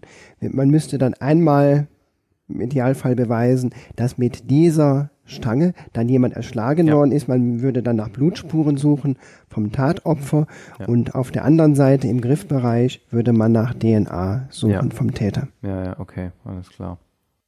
Ich hatte irgendwann mal irgendwo in der Presse gelesen oder aufgeschnappt, dass es irgendwie in der letzten Zeit irgendwann mal ähm, so ein bisschen Skepsis oder Zweifel an der Beweiskraft von DNA-Spuren und Analysen. Habe ich das falsch aufgegriffen? Wissen Sie, was ich meine? Ich weiß von keiner Skepsis. Was oft diskutiert wird, ist die Tatrelevanz einer Spur. Aha. Wenn ich zum Beispiel an einer Eisenstange jetzt Hautschuppen finde Ja. von einer gewissen Person, dann könnte die sagen, ja, ich habe die Eisenstange oft benutzt, aber natürlich nicht bei der Tat. Ja gut, Das heißt, es- Fingerabdrücke genauso. Ja, es genau. Es kann also durchaus sein, dass man hier Spurenmaterial von mir findet, aber beweist das die Tat. Das sind solche Punkte, die wir natürlich vor Gericht diskutiert. Ansonsten Zweifel an äh, DNA-Sachbeweis sind mir so nicht bekannt. Okay. Gut, aber wie gesagt, der andere Aspekt, der gilt ja eigentlich fast für alles. Ja, Also wenn ich gerade eine Videoaufnahme habe, wo der da den Kollege erschlägt. genau. Na gut, aber es gibt natürlich auch Befunde, äh, wir hatten es eben schon mal in dem Beispiel, wenn jetzt eine Person Blutspuren vom Tatopfer am Hemd hat, muss er die erklären können. Ja. Das ist dann schon eine belastende Sache. Ja, Und wenn es dann keine plausible Erklärung gibt, meinetwegen man wohnt im selben Haushalt und derjenige hat sich am Finger geschnitten, der hat dann gesagt, hier guck mal und so. Ja. So ein Szenario wäre vorstellbar, aber normalerweise kommt man dann schon in Erklärungsnot. Ja. Stimmt, das ist auch noch eine interessante Geschichte. Genau. In dem Fall würde ich ja nicht per DNA-Analyse den Täter identifizieren, sondern ich würde sagen, hey, dieses Blut da ist nicht von deinem in Fingerschneiden, sondern das ist das Blut von dem Opfer. Genau. Das war quasi die andere Richtung. Ganz genau. Ja, ja, okay. Hm. Was machen Sie sonst hier noch an, an biochemisch angehauchten Untersuchungen außer DNA-Analyse im Rahmen der Ermittlung? Gibt es da noch mehr oder ist das das Einzige? Wir charakterisieren natürlich die Spuren, also dass wir herausfinden, um welche Spurenart handelt es sich. Ist es Blut, ja oder nein? Mhm. Ist dieses Blut überhaupt von einem Menschen? Auch das können wir untersuchen. Ja. Solche Untersuchungen. Wir untersuchen auch Blutspurenbilder. Also das heißt jetzt unabhängig von der DNA-Untersuchung, was kann man aus dem Muster der Blutspuren für Schlussfolgerungen ziehen? Was sind das für Spuren? Sind das zum Beispiel Wischspuren oder sind das ah. Spritzspuren? Mhm. Zum Beispiel jeder, jemand sagt, ja, ich habe das Tatopfer gesehen, ich habe mich um ihn gekümmert, ich wollte ihn mhm. wiederbeleben. Mhm. Da kann es durchaus sein, dass ich mich dabei mit äh, Blut kontaminiert habe. Wenn er die jetzt am Hosenbein hat, dann ist, mag das vielleicht noch plausibel sein. Wenn er zum Beispiel aber jetzt Spritzspuren am Kragen hätte, dann ah. wird das dafür sprechen, dass während der Tat eben Blut gespritzt ist und das könnte dann zum Beispiel so nicht erklären. Mhm. Das heißt, da, da müssen Sie dann vielleicht auch mal an den Tatort, oder? Also arbeiten nicht nur im Labor. Genau, das macht eine Kollegin oder mehrere Kollegen, die darauf spezialisiert sind, die dann sich den Tatort angucken und entsprechende ja. Schlussfolgerungen ziehen und das dann in Gutachten festschreiben ja. dann. Okay, das stand aber, also es ist eine leicht andere, zwar in ihrer Abteilung, aber schon eine leicht andere genau. Tätigkeit als genau. schon eigentlich mehr Spritzphysik und nicht, nicht, nicht bio und chemisch, ne? Also, ja, genau. Okay. Gut, alles klar. Dann vielen Dank. Gern geschehen. So, na, dann Vielen herzlichen Dank an meine drei Gäste, Hagen Gunzenhauser, Volker Schäfer und Rasmus Förster. Und ich möchte mich auch noch bedanken bei ähm, Marc Eggert und Marisa Goos, die von der Abteilung für Öffentlichkeitsarbeit mich unterstützt haben. Ich muss euch noch kurz eine kleine Geschichte erzählen, wie es zu der Episode gekommen ist. Ich habe schon ähm, länger mal die Idee gehabt, beim LKA vorbeizugehen. Ähm, ich bin oft schon am LKA vorbeigefahren in Stuttgart, dachte ich jedenfalls. Ich habe mich nämlich da getäuscht. Das, was ich gemeint habe, ist nämlich tatsächlich die Polizeidirektion Stuttgart. Jedenfalls bin ich deshalb auf die Idee gekommen, mal eine Episode mit dem LKA zu machen. Hab das aber dann irgendwie auch nicht so akut verfolgt, weil, wie das so ist, es gibt ja immer irgendwie zu viele Themen.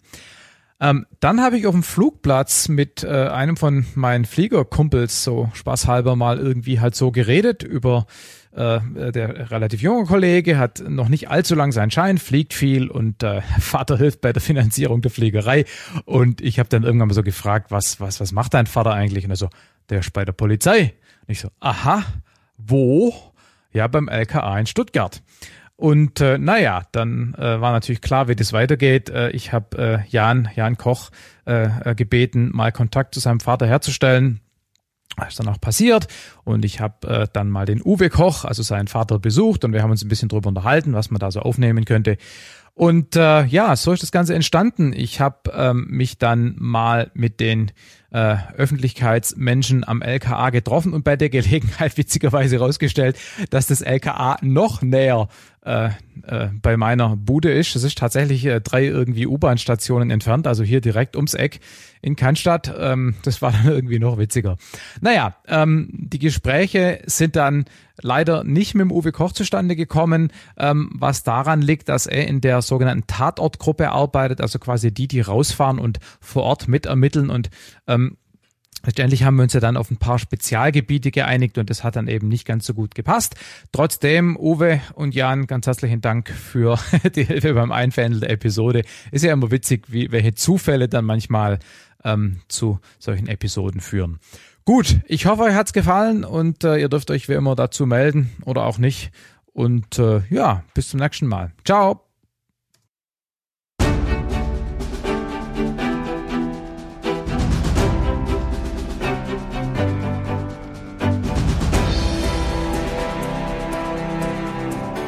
Omega Tau ist ein unabhängiger und nicht kommerzieller Podcast, produziert von Markus Völter und Nora Ludewig.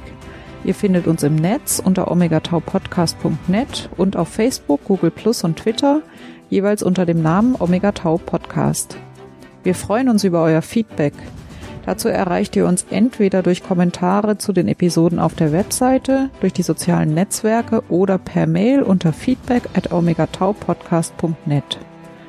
Omega Tau ist lizenziert unter der Creative Commons Lizenz Namensnennung nicht kommerziell keine Bearbeitung 3.0. Ihr dürft die Episoden also beliebig weiterleiten, dürft sie aber nicht kommerziell verwenden und ihr dürft auch keine veränderten Versionen verbreiten. Zitate sind in Ordnung, gebt dann bitte die Quelle omegataupodcast.net an. Details zur Lizenz finden sich unter creativecommons.org. In diesem Sinne, bis bald!